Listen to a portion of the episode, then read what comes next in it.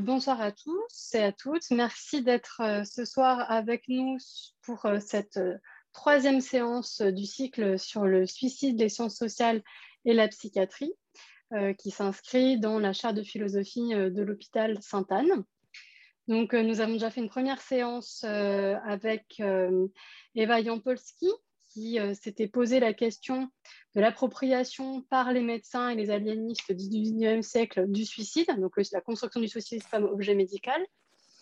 Ensuite, dans une deuxième séance, nous avions vu Cyril Lemieux qui nous a présenté le suicide d'Émile Durkheim. Et ce soir, nous, nous, avons invité donc Florence Weber, qui est professeure de sociologie et d'anthropologie sociale à l'école normale supérieure, elle est à la fois théoricienne, historienne et aussi praticienne de l'ethnographie. Et elle travaille aujourd'hui sur les conditions de l'interdisciplinarité, avec une confrontation entre des sciences dont les objets impliquent des épistémologies ou des méthodologies différentes. Elle a notamment publié donc, le travail à côté, une ethnographie des perceptions en 2009 aux HESS, une brève histoire de l'anthropologie, et puis plus récemment, donc l'an dernier, euh, un, un, neuvième tome pardon, euh, de la collection euh, des, éditions critiques de Marcel Mauss sur sociologie, physiologie et psychologie. Donc, le neuvième tome des œuvres de Marcel Mauss, donc des éditions critiques des œuvres de Marcel Mauss, qui portait sur sociologie, psychologie et physiologie. Donc j'ai un conflit d'intérêt évident puisque j'avais participé à, à, la rédaction de ce tome-là. Et euh, c'est Florence, évidemment, qui a été l'instigatrice, puisqu'elle a, supervisé l'édition de neuf tomes. Et elle a trouvé intéressant qu'on construise euh, donc, à deux anthropologues euh, et à un psychiatre une lecture critique et actualisée de, de, différents textes de Marcel Mauss autour euh, des liens entre ce que nous, on découpe comme euh, psychologie, sociologie ou physiologie, et de voir aussi dans une perspective historique comment ces découpages ont été euh, construits, puisqu'à travers cette édition critique, on, ressuscite aussi le contexte institutionnel, scientifique de l'époque, qui s'inscrit dans un cadre plus large politique et socio-économique. Donc, à mes côtés, il y a aussi Elsa Forner-Ordioni, qui, elle, est sociologue, euh, qui euh, co-anime cette année avec moi euh, cette édition de la chaire de philosophie autour de sciences sociales et psychiatrie, avec pour même objet le suicide. Donc c'est une, une, série de conférences qui est éminemment pluridisciplinaire et qui nécessite pour cela que chacun, d'où qu'il vienne, avec euh, le bagage théorique ou, professionnel qu'il puisse avoir, euh, respecte l'autre dans sa façon de construire son analyse euh, des objets et des situations. Et donc, c'est d'abord un séminaire qui montre qu'on peut arriver à, dialoguer entre disciplines, mais que cela passe d'abord par une écoute attentive et sans a priori de ce que l'autre peut apporter dans son domaine d'expertise et, dans son domaine scientifique.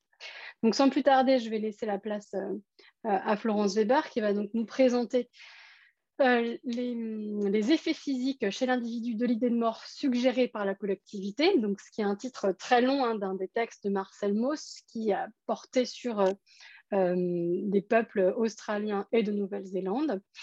et puis ensuite, Elsa discutera euh, le texte euh, avec Florence et puis tout le monde pourra poser des questions. Moi, je ne suis pas sûre malheureusement de pouvoir rester jusqu'à la fin. Donc, le cas échéant, c'est euh, Elsa qui prendra la suite de l'animation de la séance. Merci beaucoup, Florence. Et puis, tu as bien une heure devant toi. Merci beaucoup, Astrid. Merci beaucoup, Elsa.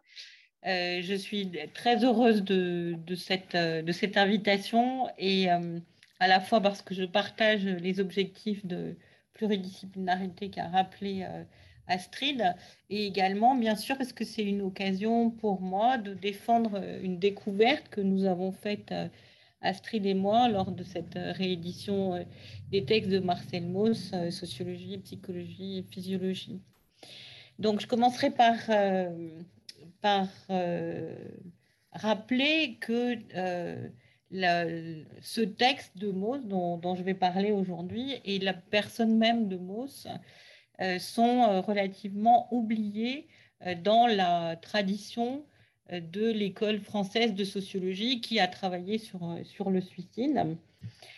D'abord parce que les deux grands noms de la sociologie qui sont toujours utiles aujourd'hui, de la sociologie durkheimienne française, c'est évidemment Durkheim avec le suicide en 1897 et Altweiss avec les causes du suicide en 1930.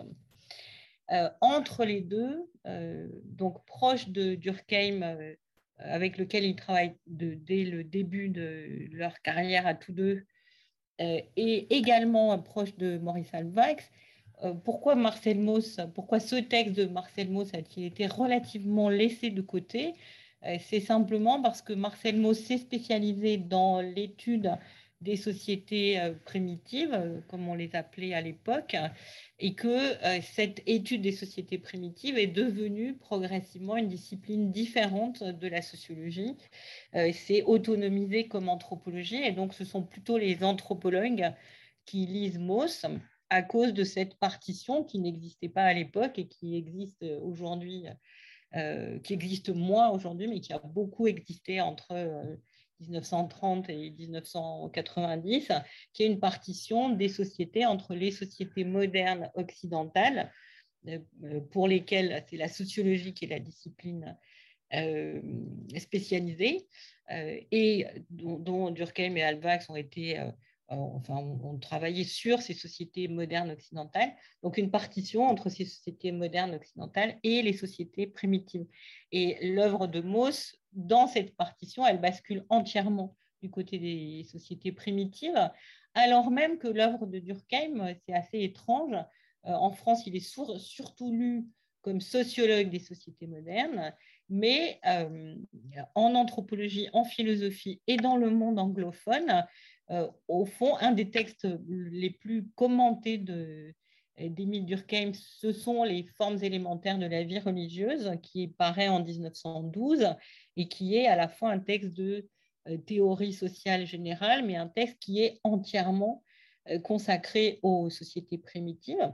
C'est d'ailleurs un texte qui est intéressant pour notre propos, euh, puisqu'il utilise euh, de façon euh, principale les matériaux et les analyses qui ont été fournis à Durkheim par Marcel Mauss, puisque dans l'équipe Durkheim et Mauss, Mauss était spécialiste de l'idéation religieuse dans toutes les sociétés, d'ailleurs pas uniquement dans les sociétés primitives, mais enfin il a publié une grande partie de son œuvre sur ce thème que son, euh, son oncle Durkheim lui avait confié et qui était le thème de l'idéation religieuse. Donc c'est cette position un peu particulière de, de Mauss qui, est renvoyée vers l'anthropologie sociale définie comme une science des sociétés euh, autres que la société occidentale.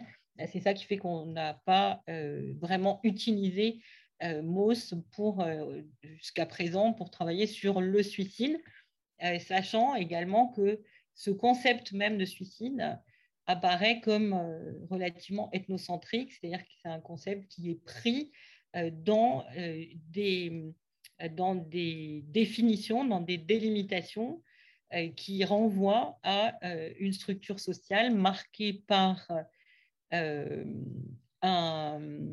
des institutions, un état civil, des causes de décès et cette idée que le suicide est un acte volontaire et que donc c'est cette il y a un certain nombre de, de, catégories qui sont créées dans les sociétés euh, modernes occidentales, et, bien sûr, euh, historiquement, je ne suis pas spécialiste de, ce point, mais qui sont créées dans les sociétés européennes pour euh, désigner le suicide. Et la première chose que va dire Mauss dans le texte sur lequel je vais parler aujourd'hui, c'est que précisément cette catégorie de suicide comme mort volontaire n'existe pas euh, dans les sociétés qu'il euh, étudie et que pour autant, on peut travailler sur des phénomènes qui euh, ont à voir avec les, la façon dont Durkheim d'abord, puis Alvax ont traité le suicide comme un fait social caractéristique des sociétés modernes occidentales. Donc, c'est cette raison pour laquelle ce texte de Mauss est, peu euh, connu, mais c'est aussi cette, une raison euh, qui euh, nous oblige à revenir, quand on revient sur ce texte de Mauss, à revenir sur cette partition qui n'a plus lieu d'être, mais un certain nombre de sociologues n'ont pas pris toute la mesure du fait que les sociétés actuelles, les sociétés contemporaines, je reviendrai à la fin de mon exposé, sont des sociétés marquées par une, ce qu'on peut appeler une mondialisation, ou en tout cas une, disparition de ce grand partage entre les sociétés primitives et les sociétés modernes. Donc Mauss, de ce point de vue, est, particulièrement actuel. Alors, le texte lui-même sur lequel je vais intervenir aujourd'hui s'appelle effet physique, effet physique chez l'individu de l'idée de mort suggérée par la collectivité et non pas les effets physiques. Et euh, je pense que je ça ne me dérange pas de mettre effet physique au pluriel, mais je veux simplement, je reviendrai dessus tout à l'heure, mais je veux simplement euh, signaler que le texte, le, titre chez Mauss euh, est au singulier. Pourquoi le titre est au singulier? Parce qu'il s'intéresse uniquement à un effet physique qui est la mort au bout d'un temps déterminé. Donc, euh, en discutant avec euh, Astrid Chevant sur le texte, on s'est rendu compte que cette mort sans cause apparente, donc c'est comme ça qu'il définit les phénomènes euh, auxquels il s'intéresse, ce sont des morts sans cause apparente, des décès sans cause apparente, mais qui, quand il décrit les cas, on voit qu'il se passe un événement et que euh, quelques temps plus tard, généralement trois semaines plus tard, euh, la personne meurt. Et donc, euh, c'est ça que, désigne Mo, c'est la mort au bout de, quelques semaines. Et donc, éventuellement, une, des hypothèses qu'on peut avoir, c'est que ces personnes qui se couchent pour mourir, comme dit, comme dit Marcel Mauss, meurent en réalité de faim donc, donc Moss vise un seul effet physique, l'effet physique d'une mort euh, au bout d'un certain temps. Et euh, les effets physiques, euh, évidemment, ce qui est intéressant, c'est qu'aujourd'hui, on peut considérer qu'il y a d'autres effets physiques que, que le décès, et notamment, je dis tout de suite le point principal pour moi, ce texte de Moss nous invite à penser non seulement le suicide volontaire, mais euh, un certain nombre de euh, troubles psychiques conduisant au décès, parmi lesquels notamment les addictions.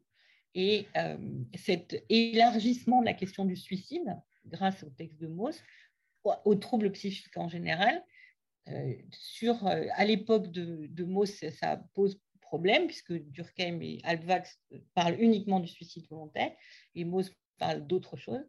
Et il semblerait qu'aujourd'hui, la question des décès euh, consécutifs à des troubles psychiques puisse rentrer dans la même catégorie que le suicide euh, pour euh, un certain nombre de médecins ou de psychiatres aujourd'hui. Donc ça, c'est aussi une des questions que, comme Mauss, je soumets à la discussion des médecins présents dans la salle. Donc, je ferai aujourd'hui trois, trois hum, grandes parties. Euh, j'essaierai d'expliquer d'abord la situation scientifique en 1924, ce que, euh, ce que fait Marcel Mauss quand il prononce cette conférence et euh, ce que, la, raison pour laquelle ce texte, au moment où il est prononcé, déclenche une série de controverses qui vont détourner Mauss de continuer sur cette voie et qui vont l'amener à ouvrir la question de l'anthropologie euh, du corps et de l'anthropologie euh, sociale euh, en discussion avec la physiologie vers d'autres domaines que la question des, troubles psychiques ou du, suicide. Donc ça sera mon premier temps. Dans un deuxième temps, j'examinerai en détail quelques-uns des cas qui sont proposés par Mauss à ses collègues médecins dans cette conférence.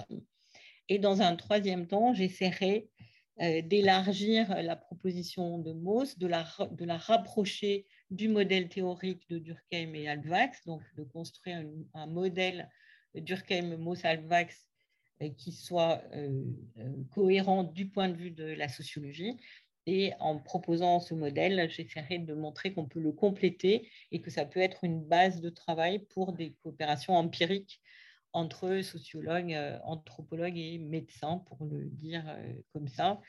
Euh, on pourra discuter de qui sont nos interlocuteurs à nous, sciences sociales, dans, cette discussion. Donc, premier temps, le texte de Mauss est prononcé en 1924 devant la Société de psychologie dont il est le président euh, pour un an. Euh, et c'est le deuxième texte que Mauss présente dans ce cadre de sociabilité académique. et le premier texte étant un texte beaucoup plus célèbre, en tout cas en sociologie, qui s'appelle Rapports réels et pratiques de la psychologie et de la sociologie. Donc pourquoi en 1924 Mauss se trouve-t-il président de la Société de psychologie?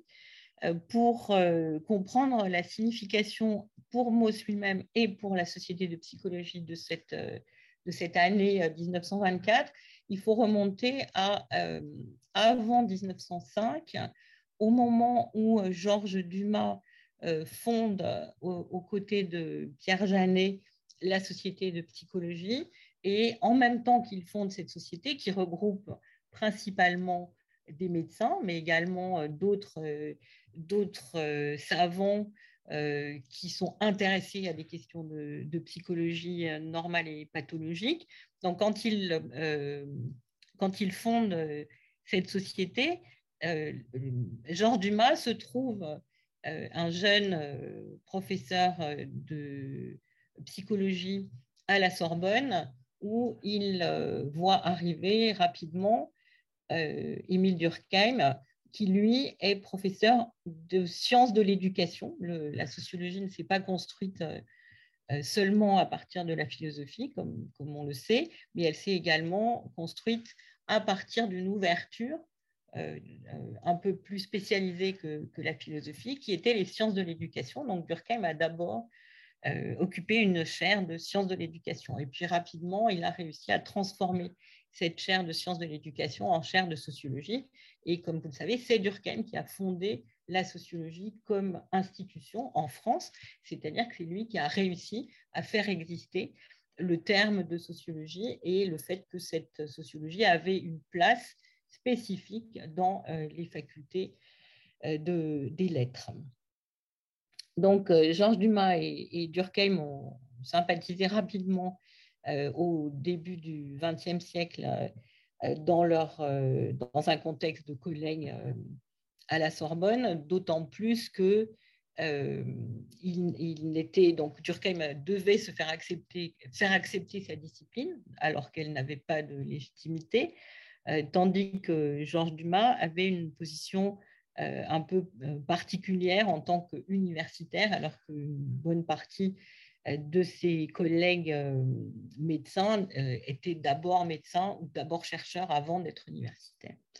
Donc, cette, proximité des, deux, deux, de ces deux hommes, c'est renforcé par la présence de Marcel Mauss, qui lui n'a jamais été universitaire et qui n'a jamais eu la moindre intention d'institutionnalisation de quelque discipline que ce soit, mais qui euh, très vite euh, a été intéressé aux questions de psychologie, et notamment parce que Georges Dumas lui a demandé euh, des conseils et des, éléments, des faits concernant des questions de, psychologie. Donc, il était il s'occupait de, patients euh, et il se posait des questions sur le comportement de ces patients il posait ces questions à, à Mauss et Mauss en retour euh, lui posait également des questions euh, relativement spécifiques.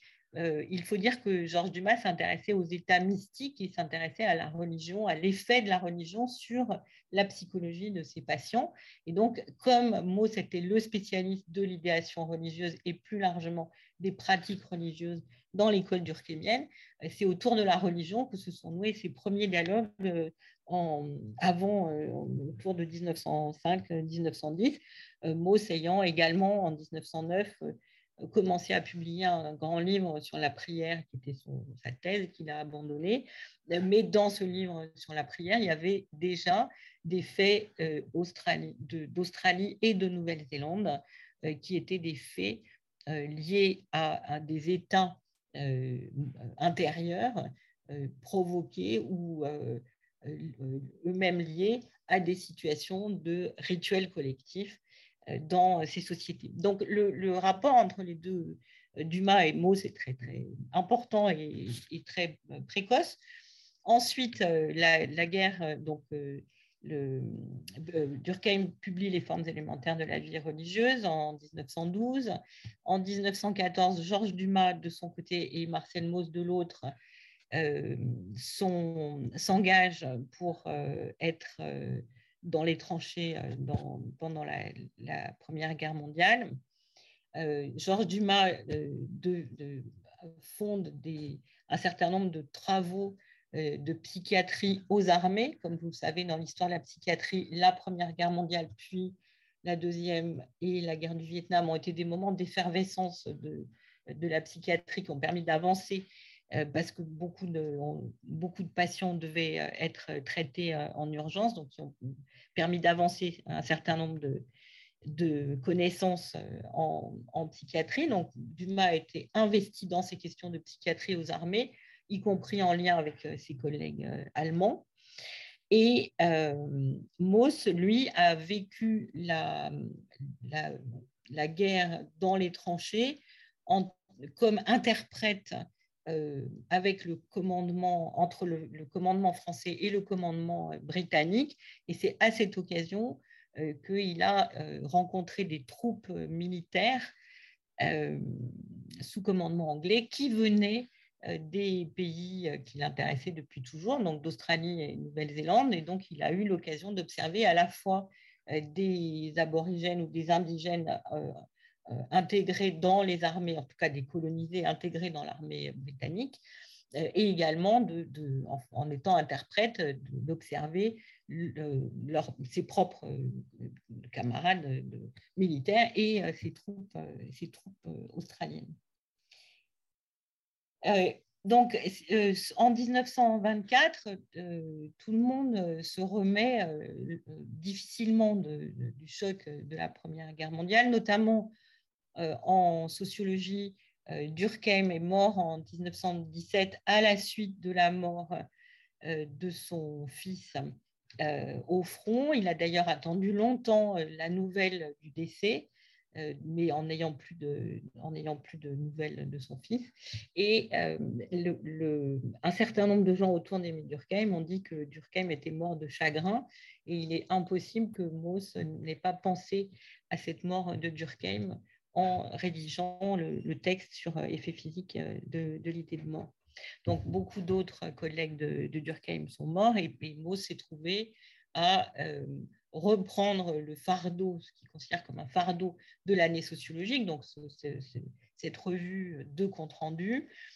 Et en 1924, il est présent dans, la, société de psychologie, il est relativement euh, fatigué d'avoir repris euh, seul le flambeau de la société des sociologues. Et il est, c'est un moment où il, est, il a décidé de, de, de, prendre d'autres moyens que ceux d'Émile Durkheim pour diffuser la sociologie au-delà de la sociologie. Durkheim, son, son, son intérêt, son objectif, c'était de fonder la sociologie comme spécifique comme une science spécifique.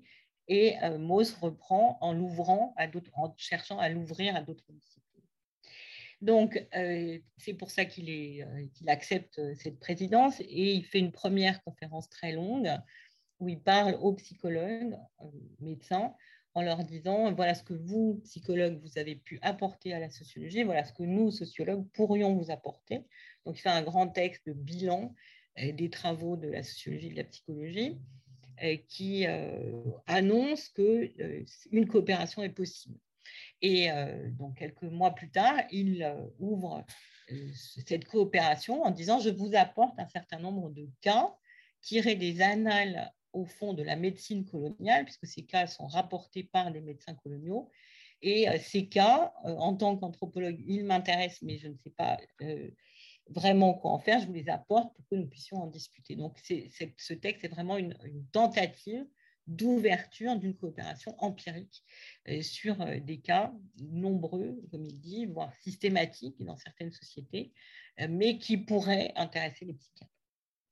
Alors, il est en fait, après son exposé, il est pris véritablement à rebours par plusieurs des collègues qui sont là pendant la discussion, puisque les, sociétés savantes, à la fois, ont fait une conférence, mais ensuite, les questions et les réponses sont consignées et sont ensuite publiées dans le bulletin. Donc, c'est une véritable institutionnalisation de la discussion et de la sociabilité académique. Donc, il, il a d'abord, après son exposé, il a une réaction extrêmement cinglante d'un professeur de, psychologie qui assiste à la conférence parce que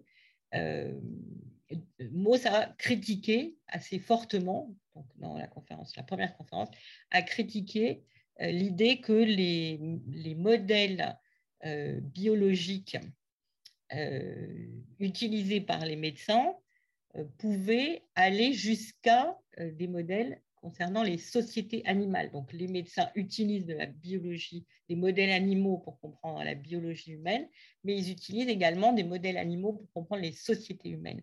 Et ce point, c'est quelque chose que, en tant que sociologue, Mauss ne peut pas admettre. Donc, il dit euh, bien sûr, euh, euh, vous avez raison, nous sommes des êtres vivants comme les autres êtres vivants, nous sommes des mammifères comme les autres mammifères. Vous avez raison de chercher des modèles animaux, sauf lorsque vous allez prendre dans les sociétés animales le modèle des sociétés humaines. Donc il dit allez chercher la physiologie, le modèle physiologique de l'humain dans la physiologie animale, ça, ça ne me pose aucun problème mais n'allez pas chercher les modèles sociaux euh, des sociétés animales pour comprendre la société euh, humaine.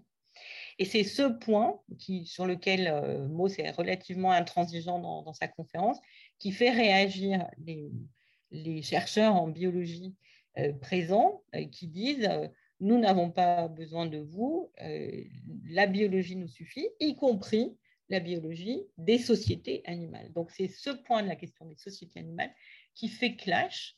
Il me semble que c'est important d'avoir ça en tête aujourd'hui, puisque c'est encore aujourd'hui une des raisons pour lesquelles les sciences sociales ont du mal avec les modèles éthologiques euh, qui sont utilisés par des, médecins lorsque ces modèles éthologiques ne prennent pas en compte la spécificité, non pas de l'être humain, mais de la société humaine, la, spécificité euh, de l'histoire humaine comme une histoire euh, sociale et comme une histoire qui n'est pas une histoire euh, de, l'évolution biologique.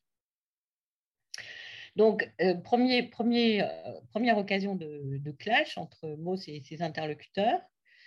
Le, le, Mauss est assez ferme dans sa réponse, donc il n'est pas vraiment perturbé, il est juste déçu que ça bloque le, dialogue de l'autre côté.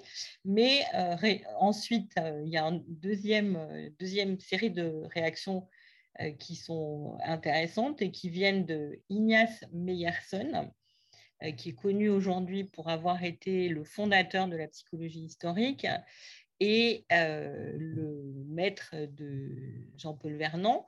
Donc, Ignace Meyerson est le secrétaire de la, Société de psychologie à l'époque. Il est également euh, euh, très content de recevoir euh, Marcel Mauss, mais à un moment, Marcel Mauss insiste sur l'importance de la sociologie pour, pour aller jusqu'à un modèle unifié de l'homme biopsychosocial.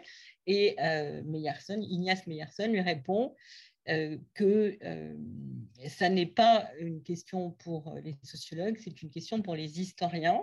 Donc, il fonde la psychologie historique qui aura effectivement un grand succès, euh, notamment autour de l'histoire des mentalités euh, après la, Deuxième Guerre mondiale.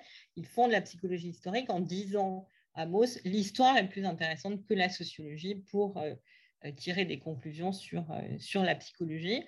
Et ça, c'est un peu un jeu entre Meyerson et, et Mauss. Donc, Meyerson insiste pour fonder son, son, propre point de vue. En réalité, quand on connaît Mauss, on se rend compte qu'il a une sensibilité à l'histoire des sociétés qui est assez grande et que, et que au fond, il, admet le, la, critique de, de Meyerson. Il pense qu'effectivement, si on historicise la psychologie, bah, c'est aussi une façon de la, de la sociologiser, donc ça ne le dérange pas plus que ça. Simplement, il se rend compte que, au fond, le, dialogue direct avec la, médecine ne sera pas possible. Donc, il va continuer jusqu'à sa mort à travailler avec Ignace Meyerson, qui l'invite régulièrement à un certain nombre de, conférences de psychologie historique. Donc, Mauss accepte le, geste de fondation de, Meyerson, mais euh, il, ne, il ne veut pas abandonner ce qui l'intéresse dans euh, la physiologie et pas seulement la psychologie. Ce qui l'intéresse, c'est le corps. Et donc, euh, il se rend compte qu'en passant par la psychologie, ça, ça, ne, fonctionne pas comme il le souhaite. Et donc, il va se reporter sur d'autres thématiques, les techniques du corps, la technologie en général, et le, la notion de personne. Donc, il va, faire un certain nombre de textes qui auront des effets considérables sur la sociologie et l'anthropologie, sans aborder directement la question de la psychologie. Et pourquoi, au fond, pourquoi ce, ce finalement abandonne la psychologie pour une étude sociologique du corps, par exemple? euh, c'est qu'il euh, y a en 1924 un, point aveugle de cette euh, conférence, c'est la psychanalyse qui n'est jamais abordée par les personnes présentes dans la société de psychologie, qui est pourtant déjà connue en France, qui a déjà des adeptes en France et qui est relativement un point de, qui, est à la fois un, point de désaccord pour certains médecins, donc certains médecins ne veulent pas euh, de la psychanalyse, mais euh, Mauss et l'école durkheimienne ne veut pas non plus de la psychanalyse parce qu'il trouve la psychanalyse trop peu historique précisément. Il la trouve trop euh, universelle et avec des lois de l'inconscient universel. Mais ce qui est intéressant, c'est que Mauss, Durkheim d'un côté, Freud de l'autre, travaillent en réalité sur les mêmes données ethnographiques et sur les mêmes sociétés. Mais Freud fonde un inconscient universel et euh, Mauss fonde, sans le dire, mais ce sera ensuite repris plus tard, un inconscient social, c'est-à-dire un inconscient qui permet aux êtres humains de, euh, d'avoir des routines euh, corporelles et éventuellement des routines psychiques qui leur permet de vivre sans être en permanence obligés de, de, de, porter leur attention sur le, sur leurs gestes et sur le monde extérieur. Donc, euh, le, au fond, ce, texte, c'est une tentative qui échoue et euh, elle échoue également par rapport aux, collègues sociologues de, de, Mauss qui considèrent que finalement, Mauss est en train de euh, lâcher la position purement sociologique de l'école durkheimienne pour euh, chercher à l'époque ce qui, ce qui intéresse les, sociologues, c'est la psychologie collective ou la psychologie sociale. Et donc, il y a une espèce d'ambiguïté sur ce qu'est en train de, faire Mauss, euh, qui, est qui est pris dans un champ euh, intellectuel qui, pour qui il n'y a pas de place pour, pour, ce texte. Alors, pour autant, on peut le relire aujourd'hui en tenant compte à la fois du premier texte de rapports euh, réels et pratiques, où Mauss s'engage personnellement pour expliquer comment il est arrivé à, comprendre l'importance euh, pour un être humain du collectif dans lequel il se trouve, pour ses états de conscience. En tout cas, pour ses, pour ses états psychiques. Donc, tenir compte de ce premier texte et entrer dans le détail des cas offerts par Mauss dans le deuxième texte. Alors, un mot sur le premier texte. Je vous disais que la, Première Guerre mondiale a fait beaucoup d'effets aux, scientifiques qui sont, sont trouvés confrontés à l'expérience euh, euh, particulière qu'était la, guerre euh, dans les tranchées. Mauss a été l'un de ceux qui en a le plus parler. Et notamment, il, présente dans, ce premier texte quelque chose qui lui semble, qui relève de sa propre expérience de la, de la panique, de, la, de la dissociation de, de ses capacités d'agir, ou au contraire de, de, la façon de surmonter euh, ces, limites euh, individuelles. Donc, il explique comment, euh, pendant, dans les moments où le, les soldats ensemble vont se battre et vaincre ou avoir des états de panique, il explique que c'est pour comprendre ces états qui sont des états collectifs, il faut, comprendre le groupe à l'intérieur de l'individu, ce qui est évidemment le, le, point de départ de la sociologie durkheimienne, c'est que le groupe ne s'impose pas de l'extérieur, le groupe est à l'intérieur de l'individu. Et euh, ce groupe à l'intérieur de l'individu, c'est lui qui est responsable euh, de, euh, de la victoire collective, mais également des états individuels que ressentent les soldats. Juste un mot sur ce point. Mauss utilise le terme de morale des troupes et il dit que les généraux savent bien qu'il y a des moments particuliers dans une bataille où c'est le moral des troupes qui va faire gagner une armée, faire perdre une autre. Et donc, il utilise ce terme le moral dans, dans la formule le moral des troupes pour montrer l'importance du collectif euh, sur l'état individuel intérieur, sur les émotions intérieures des individus, et en retour, euh, l'effet de, de, euh, galvanisation ou, au contraire de désintégration du collectif qui est lié à ces moments. Donc, Mo s'intéresse beaucoup à ces moments, de ces tournants collectifs. Dans d'autres textes, il dit les moments où la société prend, ce sont des moments où les individus se sentent membres d'un collectif et agissent en tant que tels, à l'unisson, comme il dit.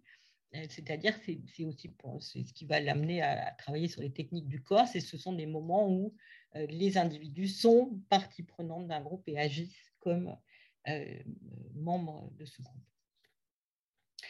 Donc, ça, c'est fond, les premières expériences qui sont plutôt de l'ordre de l'introspection euh, que Mauss euh, apporte à la discussion euh, sur la sociologie et, la psychologie, mais dans le deuxième texte, il, apporte cette fois-ci des éléments, des faits sociaux qui lui sont plus habituels, il n'est pas obligé de travailler sur lui-même. Et donc, dans ces éléments qu'il qu'il va chercher dans la documentation ethnographique, il a une très bonne connaissance de tous les travaux ethnographiques de l'époque, dont une partie sont faits par des médecins, puisque l'ethnographie euh, coloniale est euh, largement occupée par la, par la médecine coloniale qui est elle-même, qui se nomme, qui va devenir une anthropologie médicale, avec des, euh, des conséquences euh, plus, ou moins euh, désagréables quand ça deviendra une anthropologie coloniale prise dans une, dans une politique coloniale particulièrement agressive. Donc, il utilise ces comptes rendus ethnographiques et donc il a fait ça toute sa carrière. Il les utilise en se demandant à chaque fois dans quel, jusqu'à quel point on peut se fier à la description faite par l'ethnographe. Donc, il a tout un, toute une connaissance euh, des conditions dans lesquelles euh, certains ethnographes sont plus ou moins, euh, on peut plus ou moins leur faire confiance parce qu'ils comprennent plus ou moins ce qui se passe. Et donc, un des grands résultats de mots, c'est que il y a des phénomènes qu'on observe bien sans connaître la langue, donc on observe bien en les regardant, en les photographiant éventuellement, mais il y a des phénomènes qu'on observe bien si on, a, euh, on connaît la langue des indigènes. Donc, moi, c'est toujours très attentif au fait qu'il euh, faut prendre en compte à la fois ce que disent euh, les personnes qu'on observe et est-ce qu'on est capable de les comprendre vraiment, donc de parler la langue. Il, parle, il a une connaissance de beaucoup de langues et il s'intéresse beaucoup aux langues, aux langues primitives telles qu'au dictionnaire et au lexique que font les, que font les premiers anthropologues donc la langue, mais aussi l'observation directe, le rituel. Donc, quels sont les cas euh, que,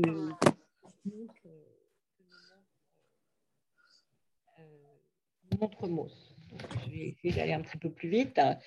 Euh, euh, je vous présenterai trois cas euh, distincts qui, sont, qui nous ont semblé, en lisant le texte, particulièrement intéressants parce qu'ils permettent de reconstituer le modèle d'Urkheim, Mauss, Alpvax, qui est un modèle qui porte sur la société et non pas sur l'individu. Donc, ces trois cas, le premier cas, je l'appelle Tu mourras bientôt d'être si cruel. Et c'est un terme, c'est une phrase, une malédiction que prononce une servante irlandaise euh, à l'encontre d'une servante euh, aborigène euh, qui travaille, donc elles travaillent toutes les deux pour un couple de, de colons, de missionnaires qui s'appellent les Éden en 1865 dans, un, dans un, le district de Kennedy en, en Australie. Et donc, euh, le, médecin qui rapporte le cas explique qu'il euh, a vu mourir euh, cette femme aborigène après qu'elle ait entendu sa collègue irlandaise lui dire Tu mourras bientôt d'être si cruel. Et donc, le simple fait d'entendre cette malédiction proférée par un étranger dans un contexte quotidien a suffi pour que comme dit toujours Mose dans ce texte, elle se couche et euh, meurt, euh, ne se relève pas. ce qui est assez important pour, analyser ce cas, c'est des cas sur lesquels on a quand même peu d'éléments, euh, vous verrez, c'est de comprendre que cette femme est seule dans un environnement où il n'y a aucune personne de, son, de sa culture, il n'y a, personne autour d'elle qui représente l'autorité morale euh, de sa, de sa culture. Donc, elle est dans une situation d'isolement extrême. Elle n'est en contact avec plus personne qui parle sa langue et elle n'a plus euh, non plus de, euh, de lien moral avec des individus qui partagent ses principes moraux. Donc, elle est dans une situation que je décris comme un défaut de régulation, elle n'a plus de principes moraux, elle ne sait plus à quels principes moraux elle doit se référer, et elle est dans une situation de, défaut d'intégration, c'est-à-dire qu'elle est totalement seule euh, dans un monde euh, étranger euh, culturellement. Et donc, cette, la malédiction proférée par, la servante irlandaise suffit à la faire, à la faire mourir, donc à la, plonger dans un état euh, dans un trouble psychique euh, profond et, rapide. Le, deuxième cas que, décrit Mauss, c'est un cas euh, qui est vraiment différent et, qu'on peut analyser comme à, l'aide des outils actuels de, l'anthropologie des sociétés coloniales. on l'a appelé, je l'appelle le mangeur d'opossum. C'est un jeune garçon euh, qui euh, euh, a mangé par mégarde une femelle d'opossum qu'il avait chassée, alors qu'il appartient au clan de l'opossum et qu'il il, y a un tabou très fort sur le, fait de manger la nourriture de, de, son, de son, du totem de son clan. Ce qui est intéressant, c'est que euh, le, médecin qui, rapporte le cas euh, dit que, euh, à la fois que c'est un jeune homme qui a mangé sans, faire attention, mais il dit également qu'un un sage de sa société est venu le voir ensuite pour lui dire Tu as commis l'irréparable, tu as mangé une, femelle de possum que tu n'avais pas le droit de manger, et donc tu en mourras. Donc, il ne meurt pas simplement d'avoir mangé le possum, il meurt parce qu'un sage vient lui dire Tu mourras parce que tu as transgressé une règle morale, la règle morale de ta société, et que euh, tu, euh, tu, seras euh, soumis à la sanction majeure de décès. Et du point de vue de, l'anthropologie actuelle, euh, euh, cet événement avec un, jeune qui, ne respecte pas une sanction qu'il devrait connaître euh, renvoie à ce que j'appelle un excès de régulation, c'est-à-dire qu'il meurt par, un, par un rappel de la conscience morale qui est un rappel auto, enfin, qu'il prend sur lui, mais qu'il prend sur lui parce que ça lui est rappelé par la, société extérieure à laquelle il appartient, mais dans une situation de, de défaut d'intégration dans la mesure où s'il était complètement intégré à, sa société, on n'aurait pas eu besoin, il, ne pourrait pas dire qu'il a mangé l'opossum sans faire attention. Donc, pour moi, c'est un excès de régulation, donc une réaction identitaire forte de son groupe euh, dans une situation de défaut d'intégration, c'est-à-dire où le groupe est lui-même relativement dilué dans d'autres groupes sociaux et notamment euh, euh, des groupes coloniaux qui existent et qui viennent faire des, liens, avoir des liens avec des, personnes de cette société et donc qui viennent perturber les relations internes à, cette société. Le troisième cas que donne, que donne Mauss, c'est un cas qu'il appelle lui-même euh, courir la moque. Donc la moque, c'est un mot euh, malais, euh, qui a été ensuite utilisé, donc il y a un mot d'origine malaise qui a été utilisé en Grande-Bretagne pendant la colonisation euh, qui est donc en anglais c'est run to run euh, amok. Et euh, c'est un mot qui a été beaucoup utilisé parmi les, colons des sociétés coloniales, et notamment en Inde, pour décrire des crises de folie meurtrière, que, que Mauss décrit également comme des crises de panique, qui sont des moments où un individu de, un, indigène dans la société coloniale va euh, tuer euh, un très grand nombre de gens autour de lui et finir par mourir, enfin qui, tue beaucoup de beaucoup d'individus qu'il rencontre, soit avec de bonnes raisons, soit sans aucune raison, et qui ensuite va, mourir après avoir tué beaucoup de monde. Donc courir la moque, c'est quelque chose qui est, très connu dans les sociétés coloniales et qui peut décrire, quand on regarde les romans autour de la moque, euh, qui peut décrire aussi bien des aborigènes euh, euh, perdus dans une société coloniale ou des colons perdus dans la société colonisatrice. Donc, c'est quelque chose qui, en tout cas dans la littérature, décrit aussi bien des colonisés que des colonisateurs et que j'interprète comme un excès d'intégration, c'est-à-dire c'est des individus qui sont qui ont des contacts avec l'ensemble des membres de la société coloniale dans tous ces éléments, mais euh, qui ont un défaut de régulation, c'est-à-dire qui n'ont pas, de, n'ont pas de, place, qui n'ont pas de, règles morales euh, fermes, c'est-à-dire qui sont pris dans plusieurs euh, règles morales possibles, donc ce qu'on appellerait aussi aujourd'hui un défaut, un raté d'acculturation. Donc, ça, ce sont les trois cas qu'utilise euh, Mauss. Et ce que je propose, c'est de les replacer dans le système Durkheim et euh, Alvax, qui est un système, comme vous savez, à deux dimensions. La société a deux dimensions. Une société, une totalité sociale à deux dimensions.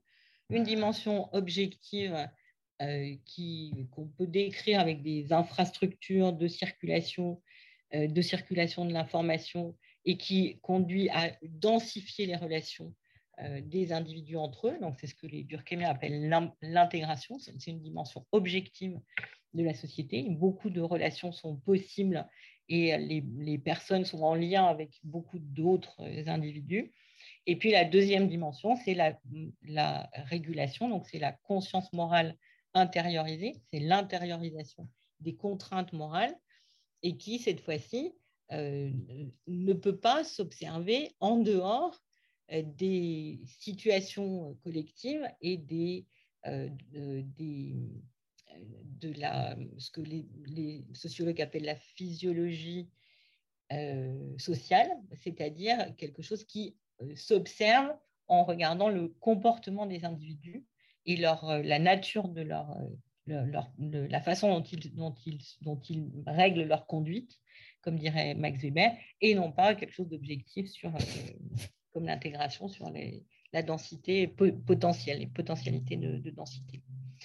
Donc, quand on prend ces deux dimensions, intégration et régulation, et qu'on observe les sociétés globalisées contemporaines, on se rend compte, on se rend compte qu'on est, on est face à une augmentation de l'intégration très brutale avec l'augmentation des possibilités de relations, de circulation des, personnes, des, euh, des, objets et des idées.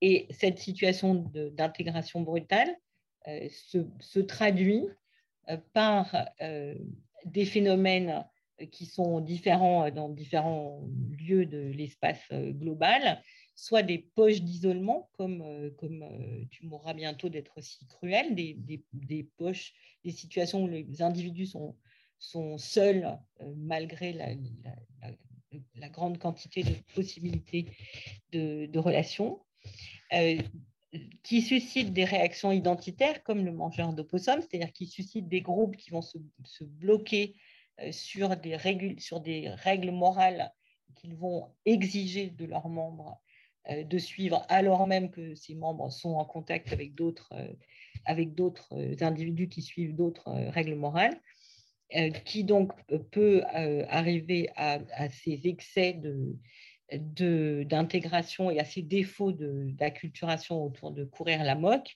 Et j'ajoute un quatrième, quatrième cas que je prends à Baudelot et, et Stablet dans le livre qui vous présentera dans, dans le cours de l'année, euh, qu'il appelle le suicide de protestation et que je propose d'élargir à suicide et troubles psychiques de protestation, et cette fois-ci qui serait euh, dans la case excès d'intégration. Donc, c'est des gens qui sont en lien avec beaucoup d'autres individus à l'échelle mondiale, mais également excès de régulation. Et c'est ce, cet excès de régulation qui va euh, susciter chez un certain nombre d'individus euh, une volonté de, de, protester qui va jusqu'à euh, la mort ou euh, l'acceptation de, la mort Donc, je vais terminer ici pour simplement dire que ce, cette hypothèse, ce que j'ai appelé le modèle Durkheim-Moss-Alvax, au fond, il pourrait servir pour analyser la sociogenèse des troubles psychiques dans certaines situations ou dans certains groupes, que donc il pourrait euh, être testé euh, à la fois sur des cas individuels et en faisant des statistiques euh, adéquates, c'est-à-dire des statistiques qui prennent en compte les situations des individus entre cette dimension d'intégration et de régulation. Euh, euh, donc, on, peut à la fois se poser les questions de comment analyser des cas individuels à la lumière de ces, de ces deux dimensions et également comment est-ce qu'on pourrait construire des données statistiques qui permettraient de refaire une, une étude de prévalence d'un certain type de trouble euh, dans certains types de situations. Donc, situation définie à la fois par la dimension intégration et la dimension régulation. Euh, donc ça suppose d'une part que les sociologues euh, s'autorisent à, avoir des hypothèses sur la sociogenèse des troubles psychiques, qui pour l'instant euh, est assez peu fréquent.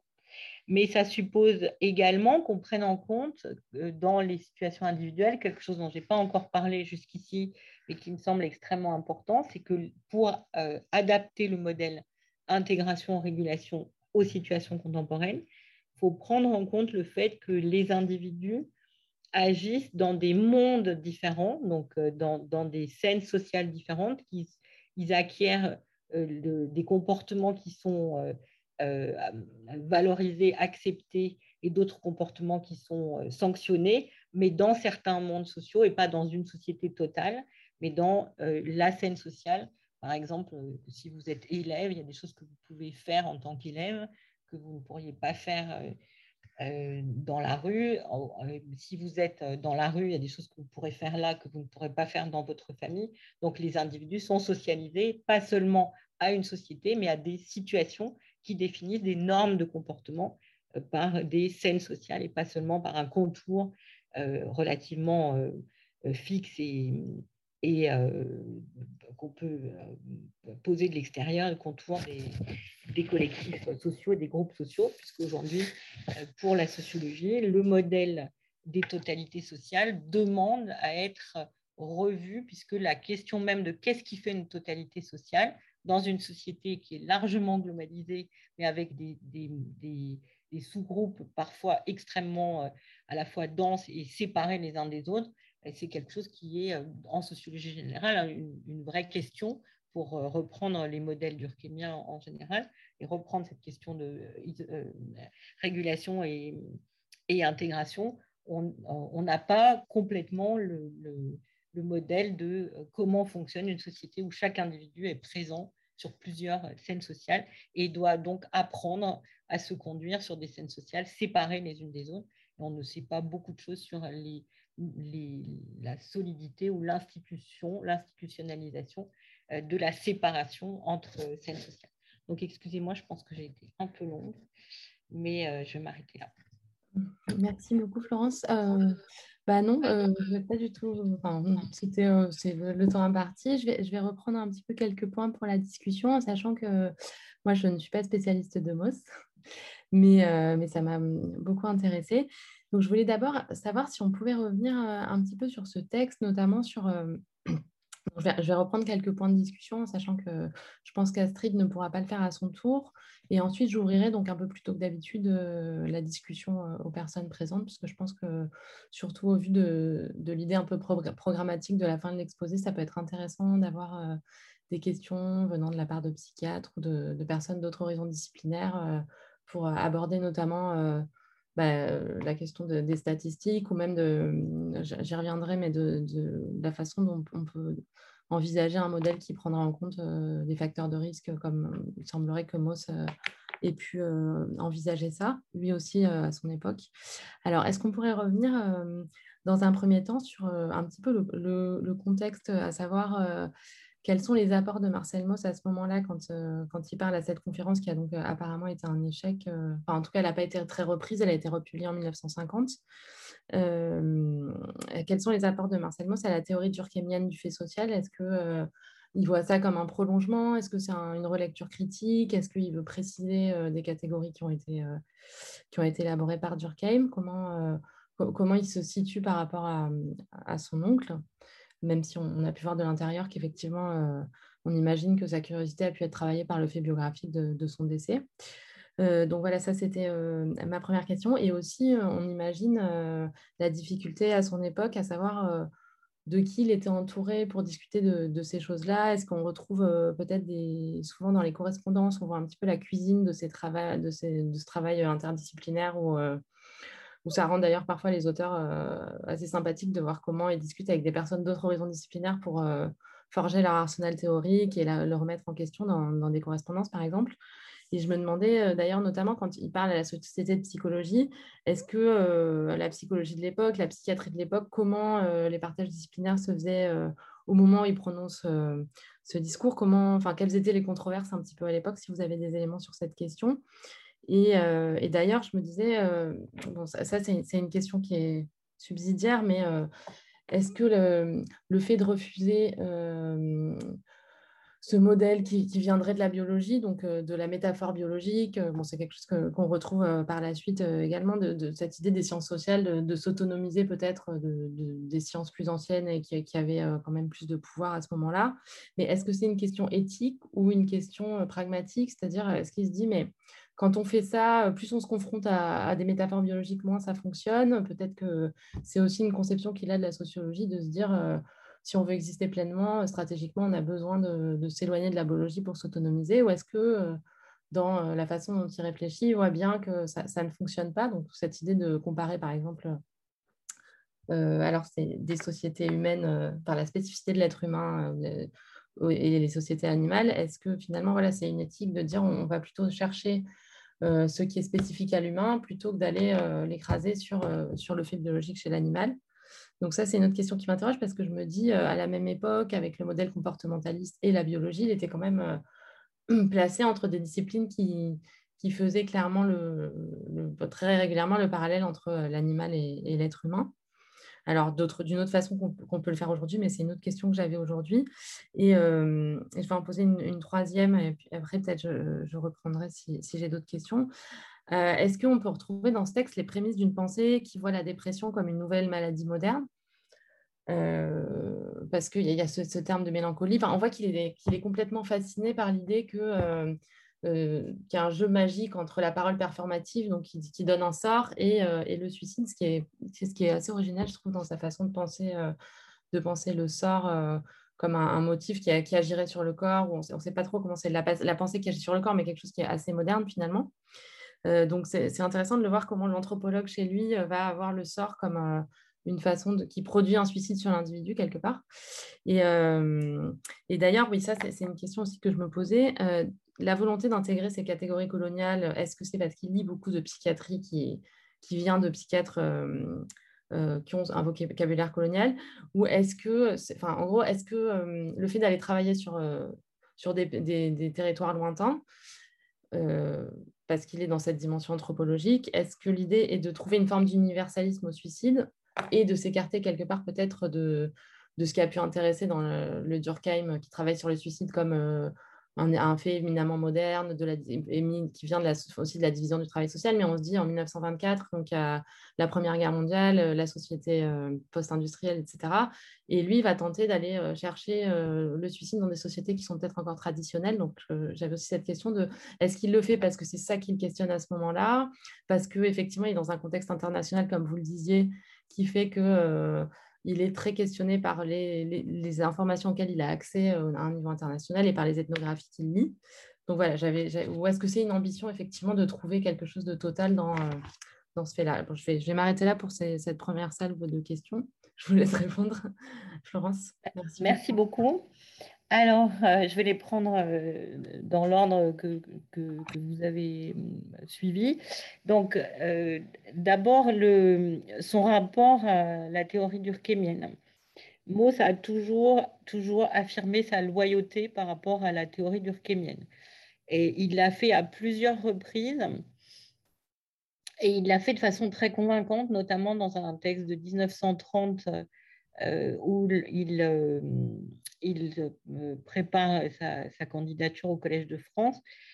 Euh, il reprend l'histoire de, de, son œuvre et euh, il montre comment, au fond, il a, il a un rapport de, très grande proximité avec la théorie durkheimienne, c'est-à-dire que bien que n'ayant pas l'esprit de système, n'écrivant pas des grands livres, etc., on a le sentiment en le lisant que non seulement Durkheim lui a confié euh, une partie de, de, ce qu'il souhaitait euh, déchiffrer, euh, mais que Mauss lui-même a contribué à la théorie durkheimienne dès le départ. Et donc ça, c'est un texte de 1930 qui le dit clairement, mais quand on lit l'ensemble de l'œuvre de Mauss, il commence très tôt et il commence très tôt avec une forme de... de enfin, euh, on a l'impression qu'il parle d'égal à égal avec, euh, avec Durkheim, c'est-à-dire que notamment le texte euh, sur les formes... les formes primitives de classification, on reconnaît, c'est un texte qui est co-signé Mauss et Durkheim, mais on reconnaît la patte de Mauss dans le, dans le style, dans la façon dont il rédige, parce que c'est lui, Mauss, qui est le spécialiste de euh, toutes les sociétés primitives. Et donc, euh, on, voit comment il travaille, mais ce qui est intéressant, c'est que euh, dans ce texte, au fond, du point de vue de la méthode, il n'y a pas beaucoup de différence entre, entre Mauss et Durkheim, puisqu'il commence par des, faits primitifs, et puis il montre comment il n'y a pas de solution de continuité avec les sociétés modernes, euh, puisque euh, dans forme primitive de classification, il part des classifications euh, primitives et il va jusqu'à la logique scientifique contemporaine. Et il dit qu'il n'y a pas de, différence. Donc il y a, il y a des différences de, techniques cognitives, mais c'est le même mouvement qui, va jusqu'à la logique contemporaine. Donc et ça, c'est quelque chose qui est co-signé par, Durkheim, et c'est quelque chose que que va faire aussi Durkheim, peut-être un peu plus maladroitement dans les formes élémentaires de la vie religieuse, parce que lui va plutôt chercher dans les sociétés primitives quelque chose qui va fonder ce qu'il a vu dans les sociétés modernes. Alors que euh, Mauss, euh, il, ne s'intéresse aux sociétés primitives en réalité que parce qu'elles peuvent nous apprendre quelque chose des sociétés modernes. Donc pas, il y a une petite différence entre les deux. C'est-à-dire qu'on a l'impression que Durkheim part plutôt des questions contemporaines et ensuite euh, va chercher de la sociologie générale y compris dans les sociétés primitives. Et on a l'impression que Mauss va plutôt euh, chercher à, répondre à des questions contemporaines grâce à des euh, données euh, sur des sociétés anciennes ou primitives. Mauss et Durkheim, systématiquement, ce n'est pas seulement les primitifs qui les intéressent, ils prennent les primitifs comme des exemples. ils ont une vaste culture, donc ils, ils prennent toujours des exemples dans différents univers culturels, mais il traite au fond les, faits euh, de, l'Antiquité, euh, que ce soit l'Antiquité gréco-romaine ou l'Antiquité euh, beaucoup plus ancienne, il les traite exactement de la même façon que les faits des sociétés primitives. Il n'y a pas de... Et donc, tout ça les amène à, faire une sociologie générale. De ce point de vue, ils ne sont vraiment pas différents de Durkheim, l'un et l'autre, puisque Durkheim a, découvert l'intérêt des sociétés primitives avec euh, son professeur d'histoire euh, de, l'Antiquité romaine, Fustel de, Coulanges, qui était lui-même l'héritier d'une tradition anthropologique qui faisait systématiquement le lien entre les sociétés indigènes et les antiquités, euh, l'antiquité gréco-romaine. C'est-à-dire que la partition du monde que nous faisons, l'Ouest et le reste, c'est quelque chose qui n'a aucun sens au XIXe siècle, où euh, les anthropologues passent leur temps à, mêler euh, l'Antiquité européenne et les sociétés euh, exotiques, et pour comprendre ce qui se passe dans les sociétés contemporaines. Et cette idée de, au fond, je pense que ça aussi, c'est une des clés de pourquoi Mauss s'intéresse aux décès sans cause apparente et aux à l'effet physique de l'idée de mort, euh, c'est qu'il observe autour de lui des phénomènes qui lui sont incompréhensibles, donc que ce soit la mort de Durkheim ou que ce soit euh, son propre état de panique euh, dans, certains moments de, la guerre. Et il essaye au fond de comprendre ce qui lui arrive à lui ou ce qui arrive à Durkheim à l'aide des outils qu'il va puiser dans les sociétés primitives, mais avec la théorie euh, euh, sociologique générale de Durkheim. Donc je pense il y a une vraie différence. Euh, Durkheim est beaucoup moins auto-analytique. Hein. Durkheim se pose beaucoup moins des questions directement en lien avec son expérience. Il y a une forme de pudeur chez Durkheim. Mauss, pas du tout. Mauss, il va jusqu'au bout de ce qu'il observe que ce soit lui ou la société contemporaine. Ensuite, il essaye de l'expliquer. Mais là où ils sont, euh, ils sont, très, proches, c'est qu'ils souhaitent améliorer la société contemporaine. Ils souhaitent tous les deux trouver une solution à des choses qui leur paraissent inadmissibles. Et donc, euh, ça, euh, cette dimension-là, elle est, elle commune. Après, je, donc, Mauss se pense dans le prolongement de Durkheim. Ensuite, euh, on pourrait discuter, mais je pense que les interprétations qui, font une rupture entre Mauss et Durkheim, et notamment qui rendent Mauss euh, soit plus anthropologue au sens épistémologique du terme, soit plus proche des psychologues, alors que Durkheim aurait, euh, fondé la sociologie contre la psychologie. Et ça, je pense que c'est des projections d'aujourd'hui. Je pense que ce n'est pas comme ça qu'ils ont, ils ont fonctionné. Alors, euh, la question de, euh, de reconstituer les controverses à l'intérieur de la psychologie, euh, là, franchement, je vais avoir du mal. En revanche, on, voit que Mauss cherche un moyen de, parler à, des, psychologues médecins, à des biologistes, et enfin à des médecins, on va dire plutôt, à des chercheurs en des chercheurs en biologie. Et donc, je crois qu'il y a une des coupures, c'est ce que racontent les, historiens de la psychologie, c'est la coupure entre les chercheurs qui sont, qui sont plus nobles et qui ont davantage de background scientifique, et les médecins qui sont à l'époque éventuellement de culture littéraire. Par exemple, Dumas, il a, je crois, une agrégation des lettres, une thèse de lettres et un diplôme de médecine. Donc, il est docteur en médecine, mais avec un background de lettres, alors que les autres interlocuteurs sont pas médecins eux-mêmes, sont chercheurs, mais sont chercheurs en sciences naturelles, en sciences de la nature.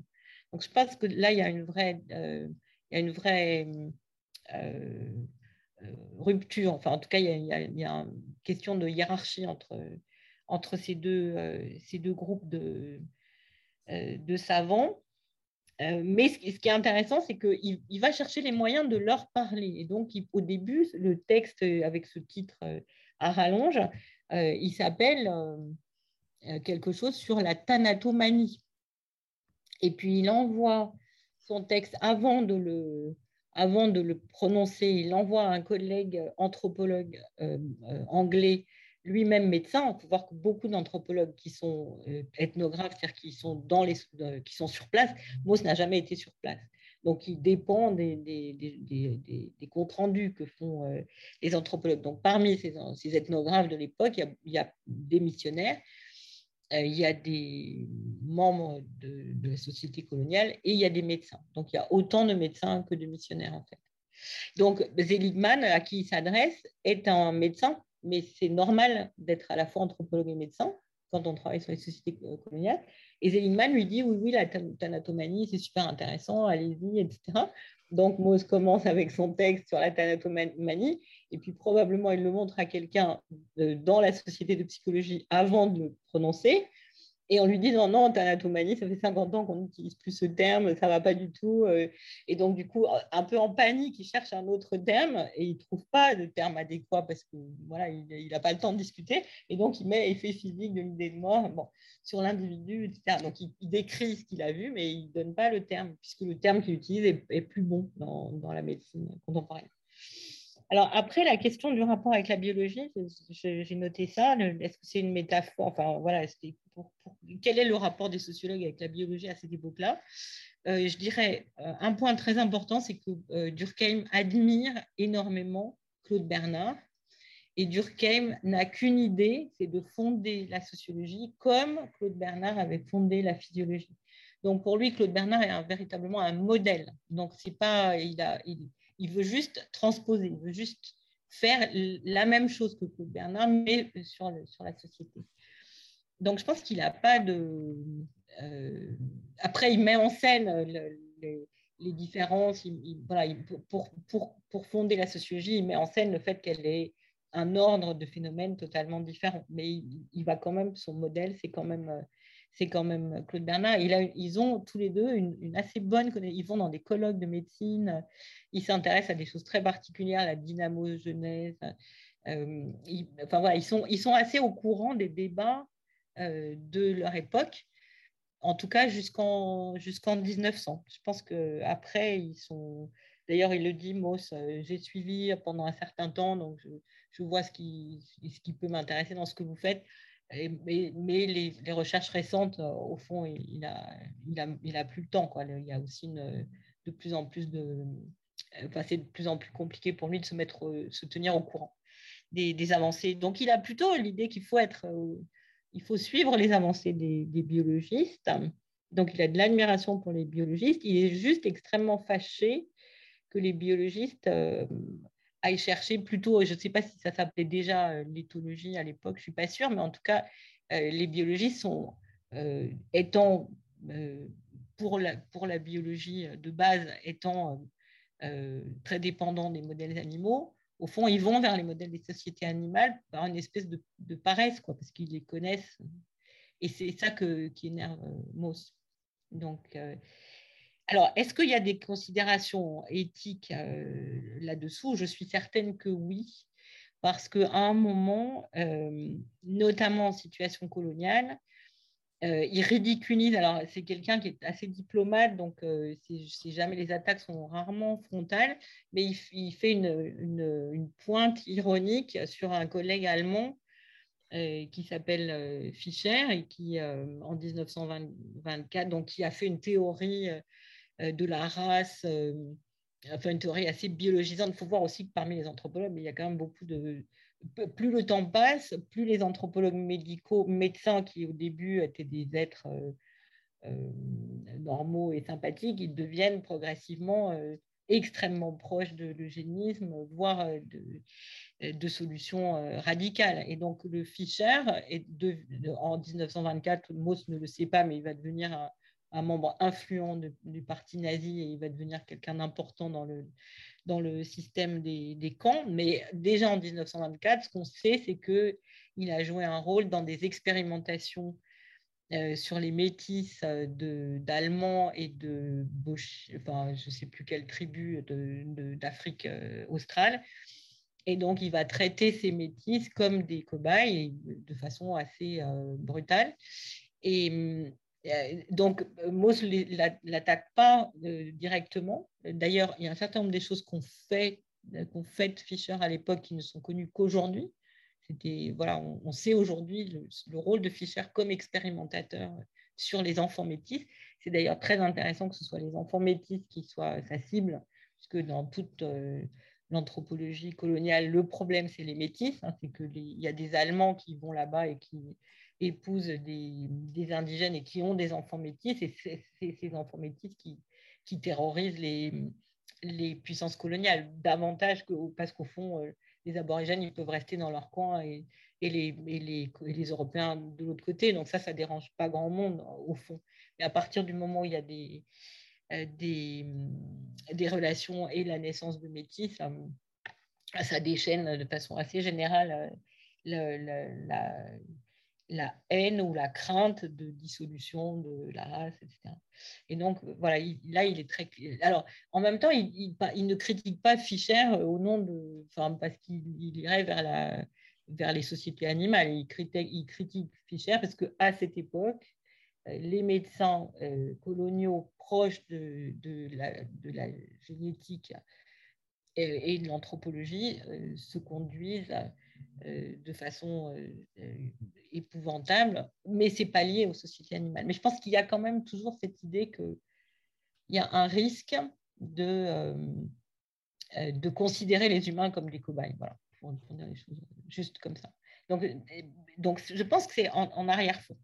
Après, son problème, il est scientifique. Il, en, fait, il leur dit si vous, si vous, allez chercher du côté des sociétés animales, vous ne comprendrez rien. Donc, vous pouvez toujours continuer. D'ailleurs, il se moque de Fischer en disant oui, il a un super modèle, il fait plein d'expérimentations, mais on attend de voir le résultat. Donc, il se moque de lui euh, scientifiquement, et pas. Euh, voilà. Alors, après, la dernière question que j'ai notée, la dépression comme maladie moderne.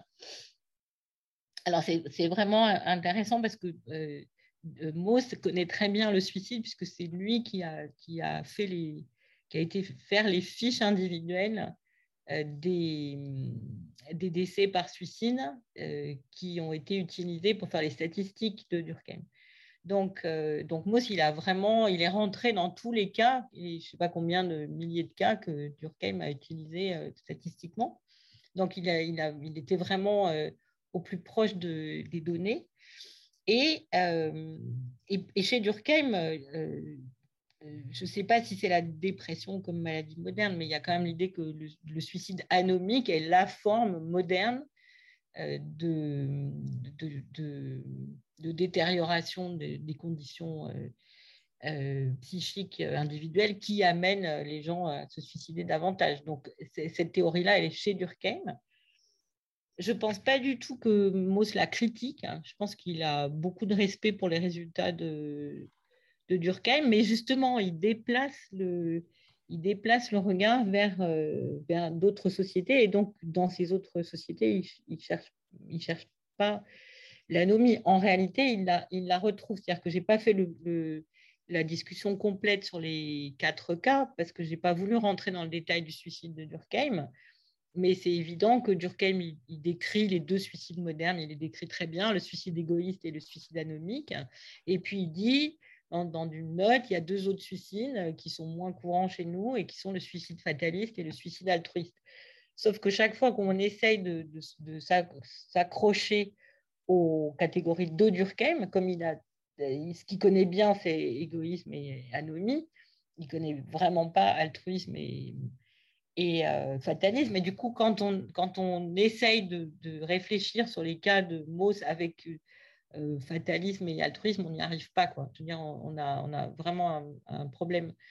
Parce que Mauss, il part vraiment de, de l'autre, de, la, de quelque chose qui, qui lui semble en tout cas empiriquement différent. Et donc, il critique la, la, la, catégorie de suicide de ce point de vue.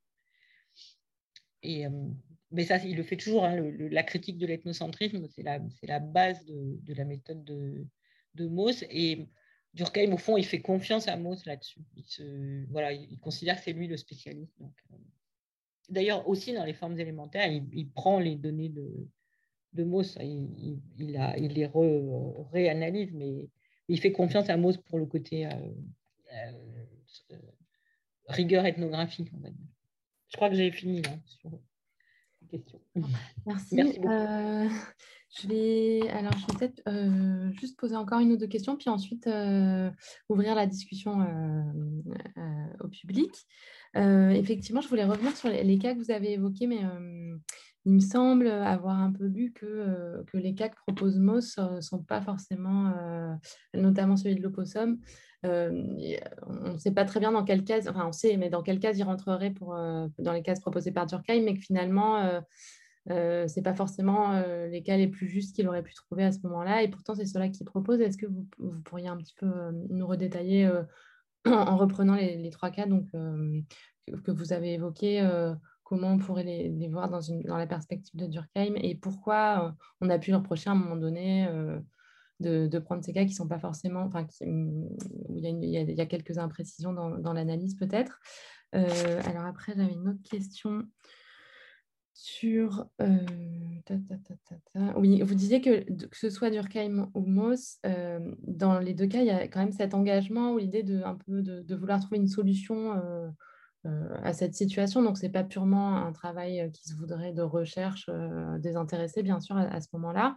C'est des hommes engagés de leur temps. Mais est-ce qu'il y a pour autant, pour Moss, la curiosité de la guerre, donc quand il travaille sur la panique, etc. Mais est-ce qu'il y a, l'idée d'un engagement politique ou, le fait de, enfin, et comment est-ce que lui il en aborde les prémices ou, comment il voit les choses et comment les, les exemples que, lui analyse de d'autres sociétés peuvent éclairer la société dans laquelle lui il vit?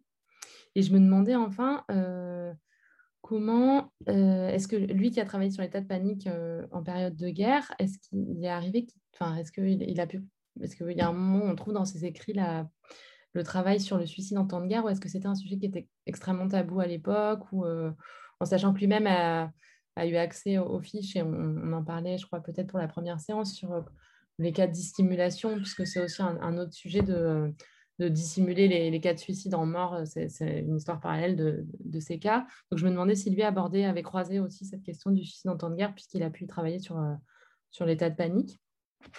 Voilà. Et, euh, enfin, bah, juste si, vous pouvez me donner quelques éléments sur la question de la sociogénèse des troubles psychiques, est-ce que vous avez, d'un point de vue méthodologique, réfléchi à un programme ou une façon dont ça pourrait être est-ce qu'il y, a des enfin, est qu'il y a des personnes qui travaillent là-dessus euh, et qui ont essayé de le faire? Parce que ça, paraît quand même assez complexe euh, du point de vue des sciences sociales.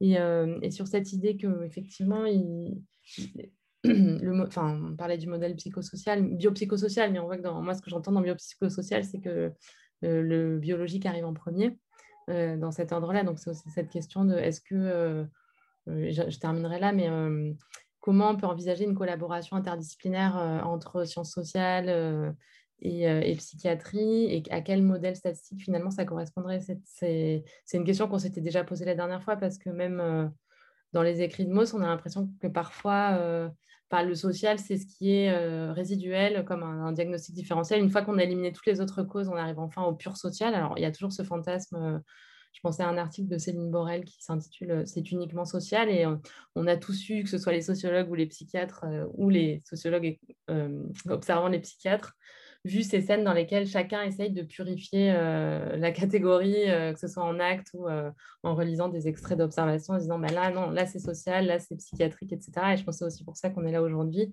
c'est d'essayer d'arrêter de, fonctionner comme ça. Enfin, d'ailleurs, eux-mêmes, je pense plus à, la dictologie, à la psychiatrie, mais à chaque fois que les disciplines travaillent de façon parfois trop, trop autonome, bah, elles, perdent du temps quelque part. Et quand on essaye de collaborer, bah, c'est difficile. Et, d'ailleurs, je pense que Cyril Lemieux disait aussi la dernière fois, bah, c'est difficile parce que le, presque le sociologue a envie de dire, mais tout est social. Donc, euh, le sociologue lui-même a du mal à, prendre une petite part du gâteau euh, interdisciplinaire, puisque pour lui, euh, la psychiatrie elle-même produit des situations sociales. Donc voilà, c'était un peu savoir comment vous, envisagez les choses. Et si cette question finalement de, des situations contemporaines et des mondes différents dans lesquels on vit, est-ce que c'est une forme de grammaire dont on parle ou de, des situations sociales de plus en plus différentes qui demanderaient à l'individu de s'adapter de plus en plus euh, est-ce que c'est comme ça que, vous voyez les choses euh, quand vous parlez, enfin une forme de modernité en fait, où, euh, où il y aurait une adaptation de plus en plus nécessaire Est-ce que c'était comme ça que, que vous parliez de ces situations, de, de, ce que j'ai perçu comme quelque chose de presque, d'interactionniste? Voilà. Bah, je, voilà, je terminerai là pour mes questions et puis ensuite j'ouvrirai la discussion.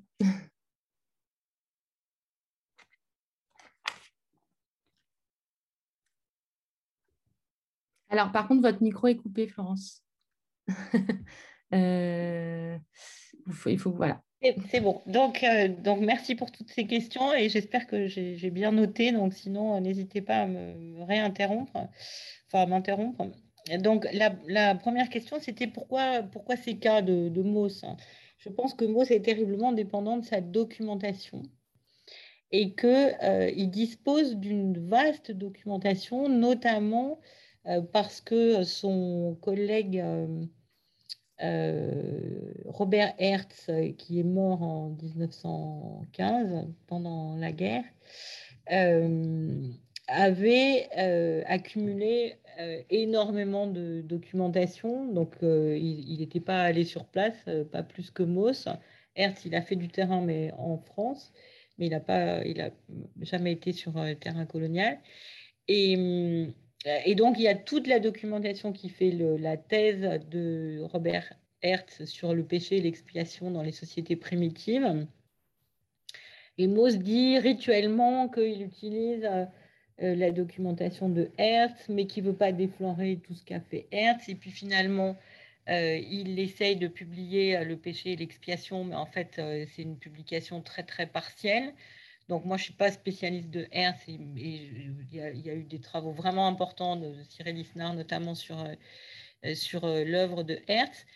Mais on voit que Mauss en dispose. Donc Mauss a les fiches de Hertz. Il faut voir qu'ils travaillaient tous par fiches de la même façon.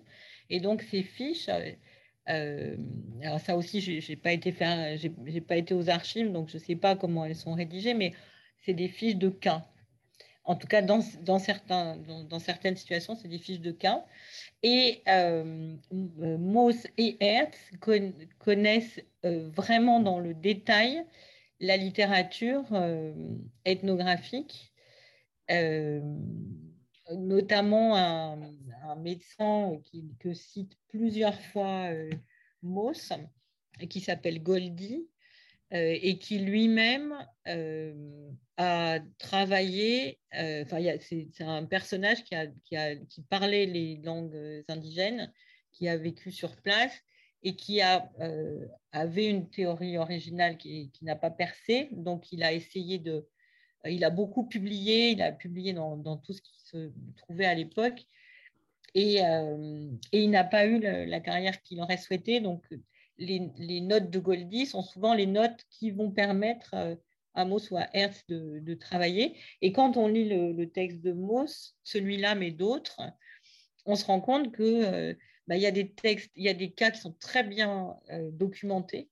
Et notamment, Goldie fait toute une description longue de, de tout ce qui entoure le, le, cas qu'il est en train d'observer.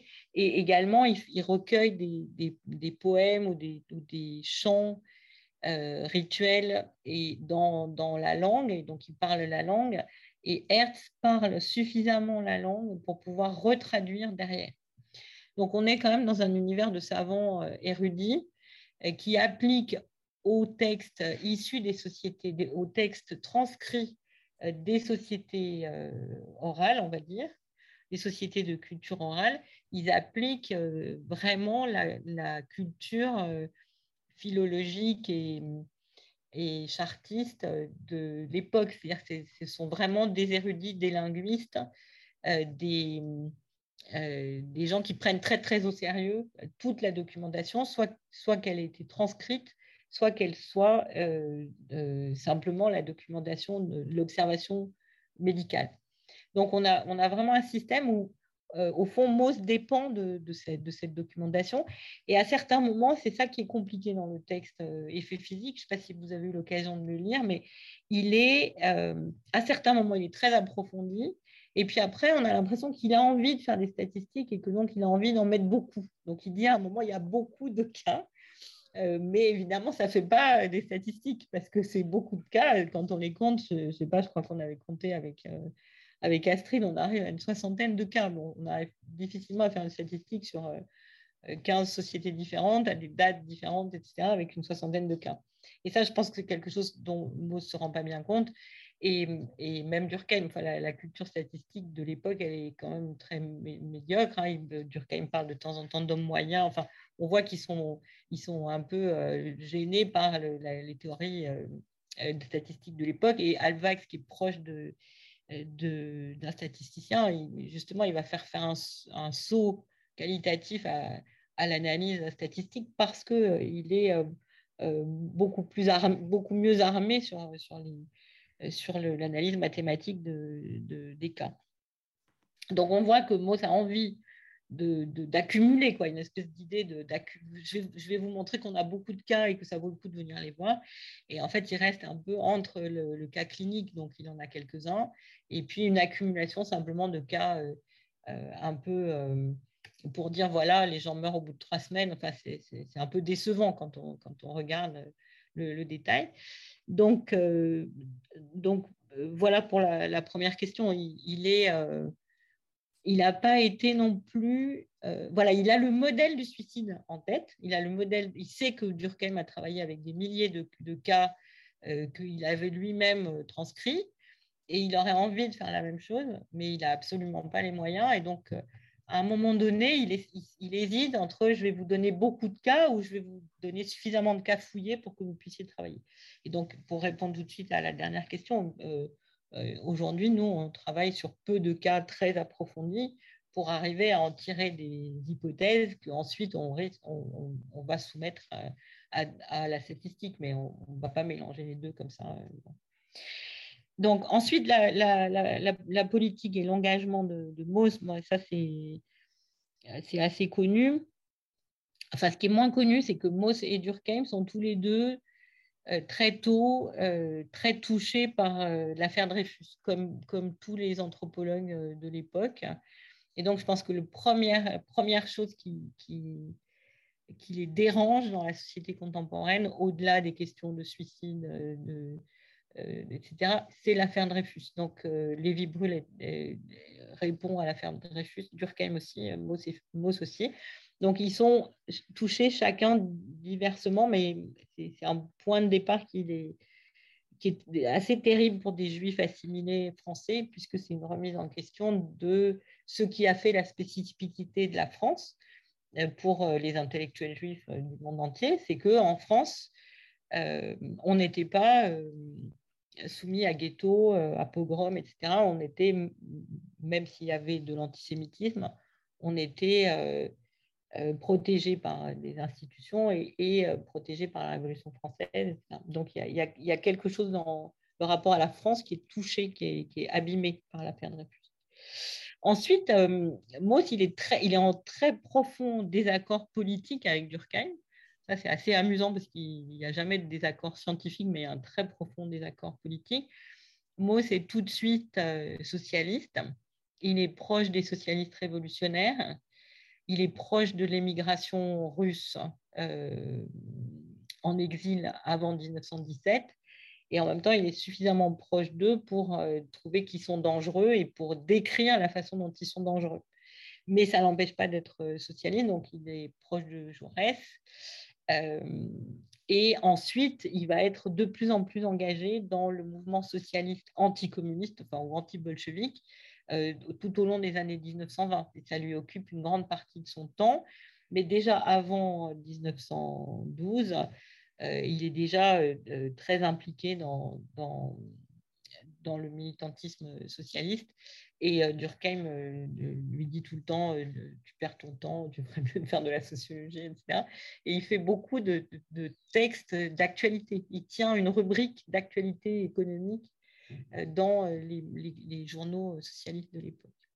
Et ça se voit beaucoup dans l'essai sur le don, puisque c'est le texte où on voit le mieux comment il va chercher dans les sociétés primitives une réponse à ce qu'il considère avec beaucoup d'inquiétude comme une dérégulation économique très grave. Et, notamment, il y a quelque chose que je n'ai pas du tout dit dans, la conférence, mais qui me semble très fort dans les, deux travaux de Mauss de 1924, c'est la question des attentes déçues, les attentes démenties. Donc, il, il fait à ce moment-là quelque chose sur le rapport à l'avenir, sur, la, destruction de l'avenir, lié au fait qu'on est euh, socialisé dans un univers qui fait qu'on attend un certain nombre de choses de cet univers et que, en fait, euh, ces, événements n'arrivent pas. Et donc, on est euh, sans arrêt confronté à, des attentes qui, ne, qui, ne, qui, qui sont démenties. Voilà, lui, il dit démenties. Donc ça, c'est quelque chose euh, mmh. qui me semble très fort dans l'œuvre de Mauss. Euh, notamment, euh, Alvax a beaucoup travaillé sur le rapport au passé avec la mémoire collective et je pense que Mauss a essayé de faire quelque chose sur l'avenir collectif qui, qui, se trouve dans plusieurs lieux de son œuvre, mais qui n'a pas été jusqu'au bout. Donc ça se voit dans l'essai sur le don et ça se voit notamment dans le rapport réel et pratique. Et c'est un peu ça que j'ai envie de, continuer aujourd'hui, c'est penser un rapport collectif à l'avenir, euh, comme euh, avait pensé un rapport collectif au passé. Et je dois dire que de ce point de vue, il y a des historiens allemands qui ont repris le, euh, les intuitions de Mauss sous le terme de horizon d'attente. Et donc, dans, dans l'histoire culturelle, notamment de langue allemande, ça je ne sais pas pourquoi, il y a pas mal de travaux qui sont dans la ligne de, de Meyerson et de sa psychologie historique, mais qui vont, qui vont plus loin, et qui, notamment qui sont plus maussiens, je trouve, ou plus durkheimiens que les, les, historiens français euh, qui ont, qui ont diffusé euh, avec l'histoire des mentalités et, le mouvement euh, de, des annales, quelque chose qui était moins massif, je dirais. Ils, sont, ils, ont, ils ont moins pris les hypothèses sociologiques massives euh, ils ont été plus prudents. Et, il me semble que dans, dans, la tradition historique allemande, il y, a, il, y a, il y a, des choses comme ça qui, sont, qui, ont été présentes. Peut-être parce que les Allemands ont eu à se poser la question de, de façon plus précoce et plus urgente, la question de euh, qu'est-ce qui avait, qu'est-ce qui avait amené à, ce que ce soit en Allemagne que, que le, nazisme euh, naisse. Alors ensuite, sur la sociogenèse des troubles psychiques, euh, je pense qu'il y a quand même un certain nombre de gens qui, travaillent euh, là-dessus. Et je dirais, pour aller vite, euh, je prendrai l'exemple de Hacking.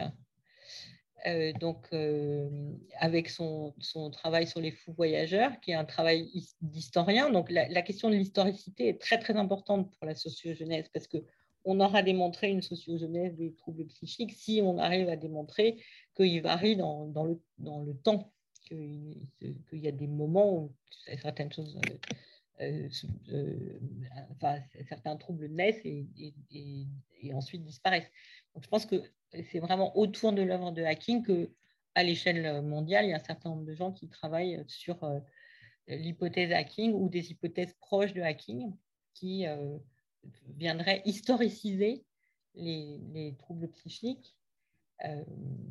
et derrière cette historicisation, il y a la sociogenèse, mais il n'y a pas que. Hein. il y a aussi euh, euh, la sociogenèse de, de l'observabilité. Enfin voilà, c'est une théorie qui est plus large que, la sociogenèse. Et je ne suis pas sûre d'ailleurs que, que s'en tenir à une sociogenèse, ce soit, raisonnable. C'est aussi pour ouvrir une porte, euh, pour, euh, pour affirmer une ambition, en fait, sociologique, quitte à, justement, dans, au cours des dialogues, dire, ben non, ça, effectivement, enfin voilà, essayer de, de regarder à, quel, à, quelles sont les limites, enfin, de, construire ensemble les limites des territoires, sachant que bien sûr, on, vise à avoir un territoire euh, unifié, donc à avoir un territoire sur lequel on peut intervenir les deux, mais qu'il est probable qu'il euh, y ait, par exemple, euh, autour de, enfin, il y ait certaines, certains troubles qui seront mieux expliqués par des phénomènes biochimiques que par par une hypothèse sociogénétique. Donc, moi, je n'ai pas de volonté d'impérialisme, mais je ne sais pas non plus. Euh, euh, enfin, je veux qu'on regarde euh, en détail. Je, suis assez analytique. Alors après, ce qui, est intéressant, c'est de voir quelqu'un comme Muriel Darmon, qui a d'abord travaillé sur les troubles psychiques et qui maintenant travaille sur, a travaillé sur, sur la rééducation post-AVC. Et euh, donc, avec son livre euh, Réparer les cerveaux, euh, Muriel Darmon. Et Muriel Darmon, elle a un peu abandonné la psychiatrie parce qu'elle a trouvé que le, justement le rapport de force entre ça c'est social, ça c'est ça c'est pas social, notamment sur l'anorexie, je pense qu'elle a été elle a été un peu échaudée de, la façon dont ça s'est passé. Et donc, elle a trouvé un espèce de calme dans la, discussion avec les médecins autour des AVC, justement parce que les AVC, les médecins sont à l'aise. Donc, comme ils sont à l'aise, ils sont moins agressifs. Ils savent, il y a un certain nombre de choses qu'ils savent. Et, du coup, le, sociologue peut dire, parmi ces choses que vous savez, bah, il y a précisément des points, des points aveugles chez vous c'est vrai que c'est plus facile de discuter avec une discipline qui sait euh, où elle va ou qui a une, espèce de, tranquillité en fait, euh, qu'avec une discipline qui est toujours en train de devoir se justifier d'être, euh, d'être, d'avoir des, résultats. Ça, c'est quelque chose que disaient les sociologues euh, interactionnistes euh, états-uniens qui ont travaillé sur la folie, c'est que c'est plus facile de, discuter avec les médecins qu'avec les psychologues parce que les psychologues sont plus fragiles. Donc, euh, il y a un moment où il faut discuter avec des gens pas trop fragiles parce que si on veut faire de la pluridisciplinarité avec des gens qui doivent eux-mêmes justifier leur territoire sans arrêt, ben, il y a plus de friction. Et il me semble... Ah oui, sur le, ah oui, la dernière question très intéressante sur, euh, l'hypermodernité. Donc, je pense qu'en effet, euh, j'essaye de travailler sur l'hypermodernité. On a toujours du mal à la, nommer, mais j'essaye de travailler sur des phénomènes émergents, on va dire. Et euh, je pense que ce qui m'intéresse le plus, c'est moins l'adaptation à des situations nouvelles que l'absence de cadre de socialisation pour euh, maintenir des frontières euh, entre scènes sociales. C'est-à-dire qu'on a été dans une situation de frontières institutionnalisées qui ont été stables et les, un certain nombre de, de, transformations des pratiques sociales liées à, à, des usages de la technique, mais, mais pas seulement, donc, ces transformations des pratiques sociales, elles, ont affaibli certaines frontières et d'ailleurs, elles ont éventuellement euh, beaucoup renforcé d'autres frontières. Mais cette réflexion sur les frontières, sur les, frontières rituelles, sur les frontières, euh, sur les frontières institutionnelles, c'est là où je suis moins interactionniste que euh, Goffmanienne. Hein. je suis plus proche, de, la frame analysis parce que derrière le cadre, il y a des institutions. Donc, de ce point de vue, c'est euh, pour moi, par exemple, des gens qui reprennent Goffman euh, comme Harrison White, qui, a fait ce livre Identité et contrôle, je trouve qu'il est, très intéressant parce que pose précisément la question de, de qu'est-ce qui fait le cadre et, qu'est-ce qui fait que les individus euh, même chez White, d'une certaine façon, le, cadre fait à la fois la volonté de contrôle et l'identité. Donc, il y a une pensée du cadre chez Harrison White comme chez Goffman. En revanche, donc, euh, j'ai pas de problème avec Goffman parce qu'il dit lui-même qu'il est durkheimien et, et, que, ces rituels d'interaction sont vraiment des, des rituels Enfin, il y a vraiment une institution derrière, au sens euh, durkheimien, pas au sens weberien, une institution au sens de, la présence du social euh, extérieur à l'individu et également intérieur. En revanche, Harrison White, je trouve qu'il a un modèle un peu mécanique parce qu'il il a été physicien euh, avant d'être sociologue et on voit qu'il n'a aucune compétence en biologie. Donc, il, dit tout de suite que la survie des individus, ça ne l'intéresse pas, la physiologie, ça ne l'intéresse pas. Et donc, je trouve qu'il lui manque un, intérêt. Parce que pour arriver à faire de l'interdisciplinarité, il faut quand même que les, gens aient un minimum de, savoir ou de, de base commune. Donc Norbert Elias, ça a été vraiment très bien parce qu'il était médecin et sociologue. Et donc c'est vrai qu'il faut pas forcément une compétence médicale, mais en tout cas un, intérêt pour, la discipline, enfin une, idée de la façon dont la discipline avance en fait. C'est plutôt ça. Je m'arrête. Euh, bon, j'aurais d'autres questions, mais je vais d'abord euh, laisser la parole euh, au public s'il y a des personnes qui souhaitent poser des questions. Alors, j'en ai pas en privé. Je regarde s'il y a des mains qui se lèvent. Ne soyez pas timide. Bah, je vais attendre un petit peu de voir. Mais alors, moi, je, vais rebondir assez rapidement sur cette. C'est dommage que Astrid ne soit pas là pour parler de cette double compétence, justement euh, moi, quand j'ai commencé ma thèse, euh, je m'étais posé la question aussi, pas, de faire médecine, mais euh, de faire une double formation en psycho en me disant, mais ça va me permettre d'accéder directement aux catégories, d'avoir une légitimité. Et maintenant, j'en reviens un petit peu parce que je me rends compte, notamment sur des sujets techniques, qu'on va avoir tendance à dire, ah, mais ce serait bien que les sociologues aient cette formation technique, que qu'ils puissent avoir cette double formation. Et finalement, je me dis, est-ce que c'est pas infini de devoir, euh, enfin, de se faire euh, toujours distancer par le fait que c'est un sujet trop technique pour être abordé par euh, les sciences sociales. Et je ne sais pas si la solution est justement dans la recherche de la légitimité de, de ceux avec qui on travaille et aussi avec qui on peut travailler de façon constructive sur la réflexivité mutuelle. c'est une, question qui m'interroge, mais, mais c'est est-ce que euh, est-ce que c'est nécessaire de euh, est-ce que est-ce c'est possible en tout cas d'envisager une collaboration sans euh, sans avoir forcément la double formation comment est-ce qu'on peut travailler avec des médecins sans l'être soi-même? C'est une autre question. Mais voilà est-ce y est-ce qu'il y a des questions?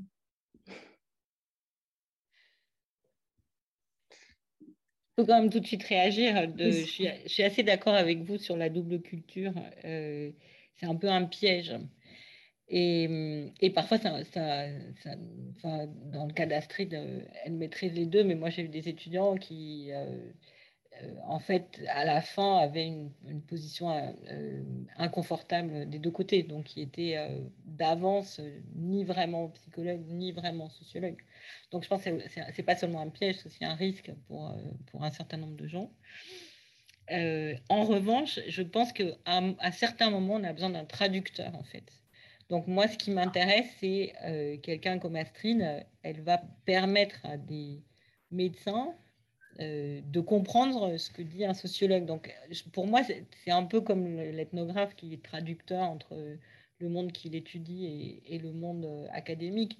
Je pense que quand on a deux, disciplines, euh, pour, pour aller plus vite, en fait, c'est plutôt ça, c'est une question de rapidité, il faut un, dictionnaire, quoi. comme le dictionnaire de la langue, il, il, faut un dictionnaire qui permette de repérer les faux amis, les fausses pistes le fait que quand vous dites ça, ben moi j'entends autre chose. Donc, euh, c'est vraiment un, vocabulaire et, c'est un travail qu'ont beaucoup fait les, philosophes. Au fond, ils étaient assez spécialisés dans, les vocabulaires philosophiques, vocabulaire psychanalytique, etc. Et maintenant, euh, je trouve qu'ils le font moins et, et c'est dommage parce qu'au fond, on n'a pas forcément besoin d'être bicultivé, mais par contre, on a besoin quand on parle avec, avec une autre discipline, on a besoin qu'il y ait quelqu'un ou, un dictionnaire qui vous dise, attendez, là, vous dites intégration et régulation. Ben, chez moi, ça se dit autrement. Par exemple, ça, a été un des problèmes de Moss et Durkheim, c'est que euh, Moss et Durkheim, comme ils avaient en tête la morpho le, le, modèle de Claude Bernard, ils, avaient la, ils ont pris la morphologie, euh, mm. qu'ils ont appelée morphologie sociale, et ils ont pris la physiologie, qu'ils ont appelée physiologie sociale. Et là, on voit bien qu'ils ont le modèle médical, mais mm. c'était morphologie sociale et euh, physiologie sociale. Et à un moment, Mauss, justement, dans les années 20, il se rend compte que quand il dit physiologie sociale, les gens entendent physiologie. Et il se dit, bon, bah, j'arrête, il faut que je dise autrement. Et, du coup, il y a un moment où il arrête d'utiliser le terme. Et je pense qu'on a beaucoup, euh, surtout quand on est dans une phase d'inventivité théorique, je dirais, euh, on, est, dans une période historique on a besoin de cette inventivité théorique, donc du coup tout le monde se dépêche un peu pour, euh, essayer simplement de comprendre ce qui est en train de se passer. et ben on prend un peu par hasard les, mots qui vous tombent, les termes qui vous tombent sous la main à un moment donné, comme la thanatomanie, et puis puis après, il peut y avoir des malentendus, et puis après, il faut courir derrière, et puis après, il faut expliquer que non, etc. Donc, euh, moi, je serais, plutôt adepte d'une équipe dans laquelle il y ait des gens qui aient des, qui aient des compétences différentes. Ça, c'est des choses qui me plaisent.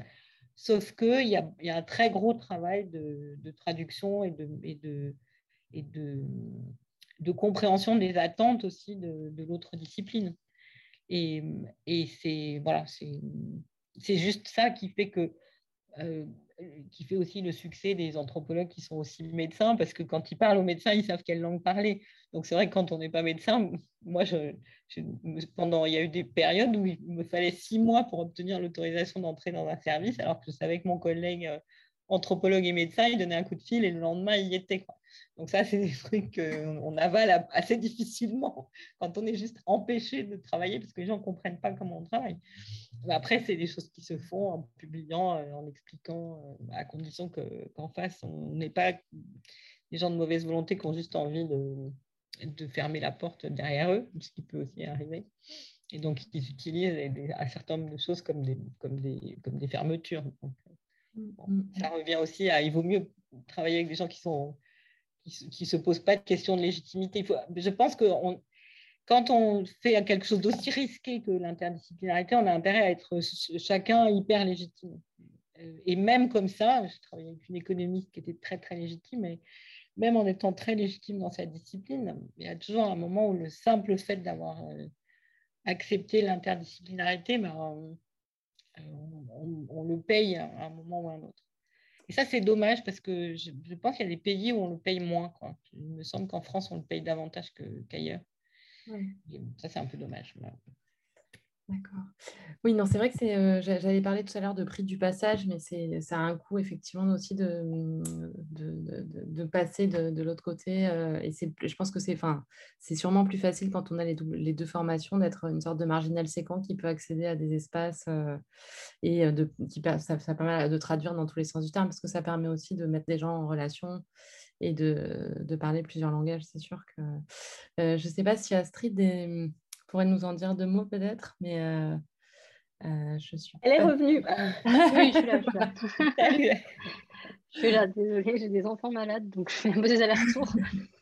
Euh, oui, sur l'interdisciplinarité, bah, c'est des choses qu'on a pu déjà un peu dire dans ce séminaire. Ce qui n'est pas évident, c'est de trouver à la fois les financements, les institutions qui veulent bien prendre ce risque, les débouchés de publication, et effectivement, comme disait Florence, on peut avoir des hostilités de part et d'autre euh, des champs qu'on essaie de, joindre.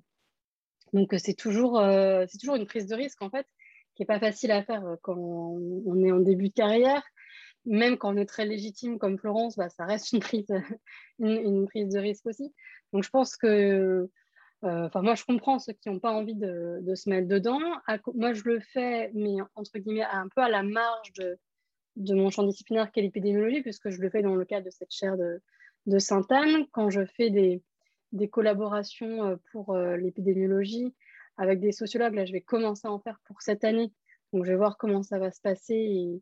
Mais c'est parce que j'ai acquis déjà une certaine expérience et que j'ai déjà fait un peu mes preuves ailleurs pas, pour justement pouvoir arriver en tant qu'épidémiologiste. Et puis, il y a aussi alors, le fait de faire pluridisciplinaire ou interdisciplinaire. Je, pense qu'il faut vraiment distinguer les deux. Donc, par exemple, là, je suis sur un, projet où on, essaie de réfléchir autour d'un concept qui est le concept de douleur psychique. Pour l'instant, j'ai besoin de quelque chose de pluridisciplinaire et pas d'interdisciplinaire. C'est-à-dire, j'ai besoin que chacun réfléchisse à partir de son, de son champ, à partir de ses outils.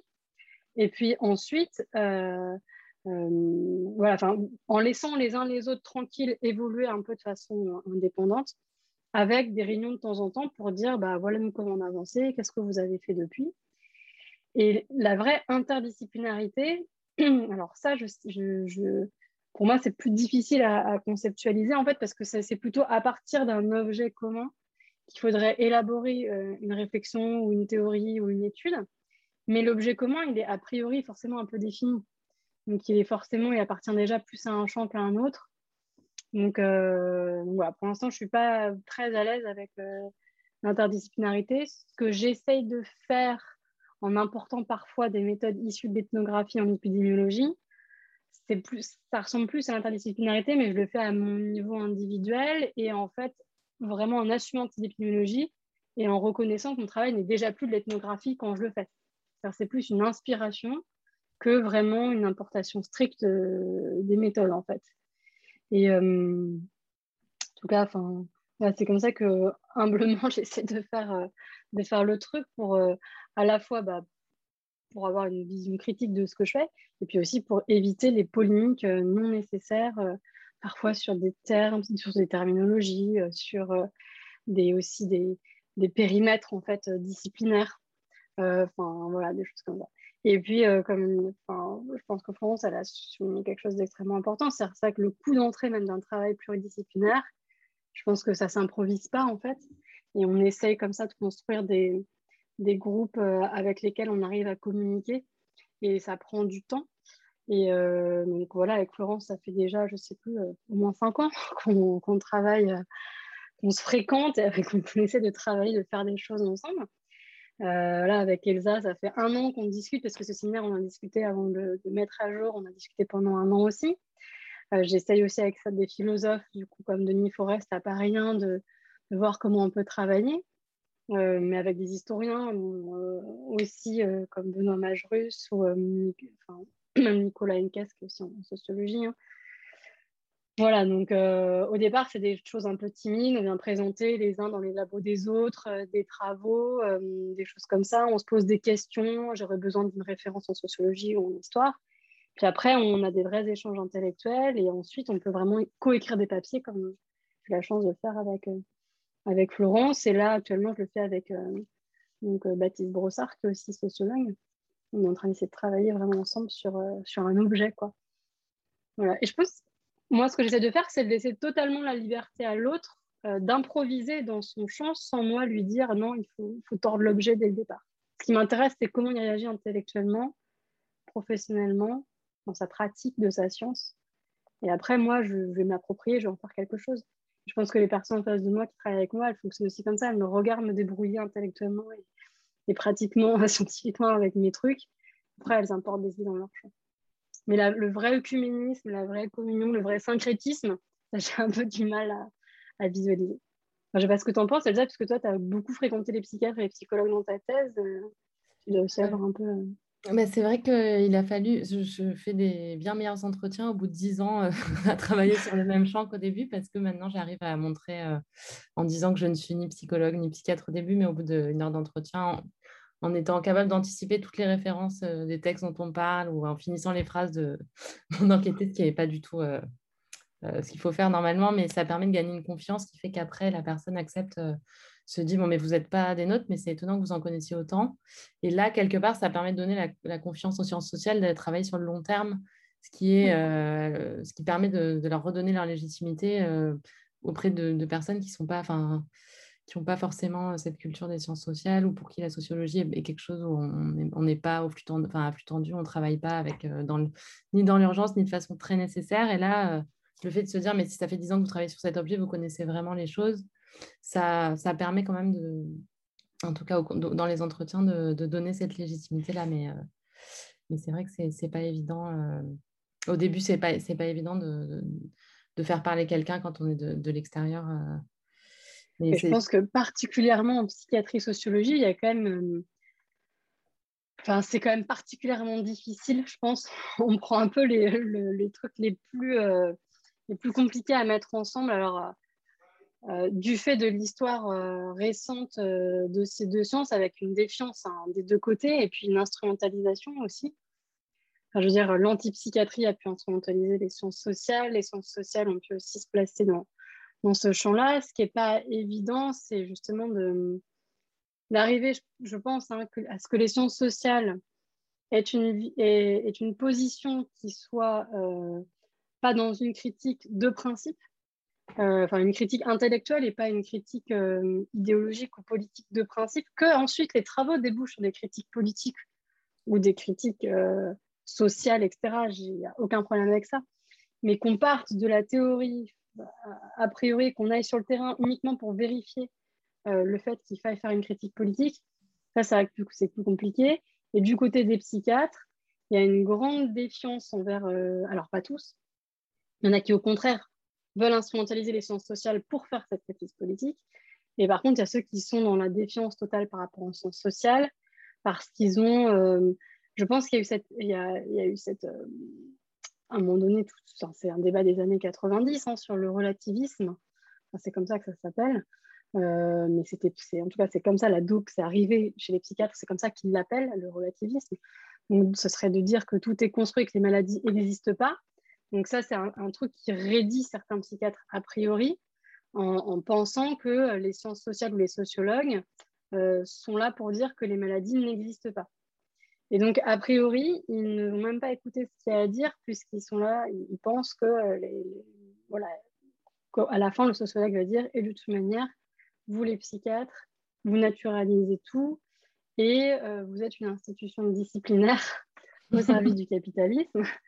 Et c'est très compliqué. Enfin, moi-même, comme psychiatre qui a un intérêt et un, background de sciences sociales, de me positionner dans le champ de la psychiatrie euh, scientifique, ça a été extrêmement dur. Il a fallu que je fasse mes preuves, que je montre plusieurs fois que mon but n'était pas de mourir la psychiatrie, que j'étais pas en question du KGB en quelque sorte. Euh, mais, mais, voilà, je pense que euh, de même que l'économie s'est positionnée comme conseil du prince, je pense que les sciences sociales peuvent se positionner comme, euh, comme conseiller à l'élaboration de politiques de santé, d'organisation du système de soins, d'amélioration de la, de, de, de, questionnement de ce qu'est qu'une relation de soins, enfin des choses comme ça qui peuvent, c'est pas forcément l'objet du sociologue en soi, mais à partir de là, les psychiatres peuvent retravailler leurs questions de soins et, leurs questions scientifiques. Et c'est aussi l'objet de ce séminaire, c'est comme ça que j'ai conçu, pour montrer que, euh, je vais faire à l'âge, hein, au-delà de, Michel Foucault, il y avait d'autres textes en philosophie et en sociologie euh, qui, qui gagnaient à être connus, euh, défendus par, par les experts qui l'actualisent. Et, et qui, ont, et qui nous aident à questionner avec une critique euh, intellectuelle et professionnelle ce que nous faisons, et euh, non pas dans des postures euh, a priori qui s'éloignent souvent des réalités du terrain en fait. Et, et je pense que les ethnographes, l'anthropologie, la sociologie de terrain peut amener des regards essentiels pour traverser la crise de la psychiatrie contemporaine. Oui, je rajouterais juste une chose, c'est vrai que moi, je me suis retrouvée un petit peu dans cette situation euh, et, je me suis rendu compte que finalement, une partie des sciences sociales et, de l'histoire de la psychiatrie euh, était solidaire de la psychanalyse aussi, parce que c'était des mouvements où les gens s'étaient construits ensemble. Et du coup, même moi, euh, acceptant de travailler, de prendre au sérieux les acteurs sur lesquels je travaillais, qui étaient des praticiens des TCC, euh, je n'étais moi-même, enfin, j'étais de fait destituée par les historiens de la psychiatrie qui me disaient mais vous ne pouvez pas prendre ces gens-là au sérieux puisque c'est des psychanalystes ratés en fait. Et donc de fait, ça donnait un, ça donnait un état du champ, ça renseignait déjà quelque part sur les, sujets méprisés qui existent et sur euh, cette solidarité qui fait que c'est difficile pour les sciences sociales de rentrer sur, euh, sur, sur cette psychiatrie-là, enfin sur autre chose que la critique quand on, vient faire de l'ethnographie et ça, ça, a rendu le travail assez difficile. On va, on va s'arrêter là parce que le temps file. Oui, il est 20h06 pour continuer pendant deux heures. Euh, merci, euh, merci beaucoup. merci à tout le monde d'avoir été jusqu'au bout à, nous écouter. On espère que ça vous a apporté d'entendre des discussions interdisciplinaires. Le prochain rendez-vous, Elsa, tu me corriges, c'est le 16 décembre, il me semble, avec Marie Gesson. Cette fois-ci, alors on continue, on avance un petit peu plus dans le temps, mais pas beaucoup plus. On va parler de Maurice Albax. Donc on est dans la continuité, Durkheim, Mauss, Albax. Et, et, la prochaine session sera ensuite en janvier. Donc, en a une nouvelle session qui est arrivée, qui sera en février,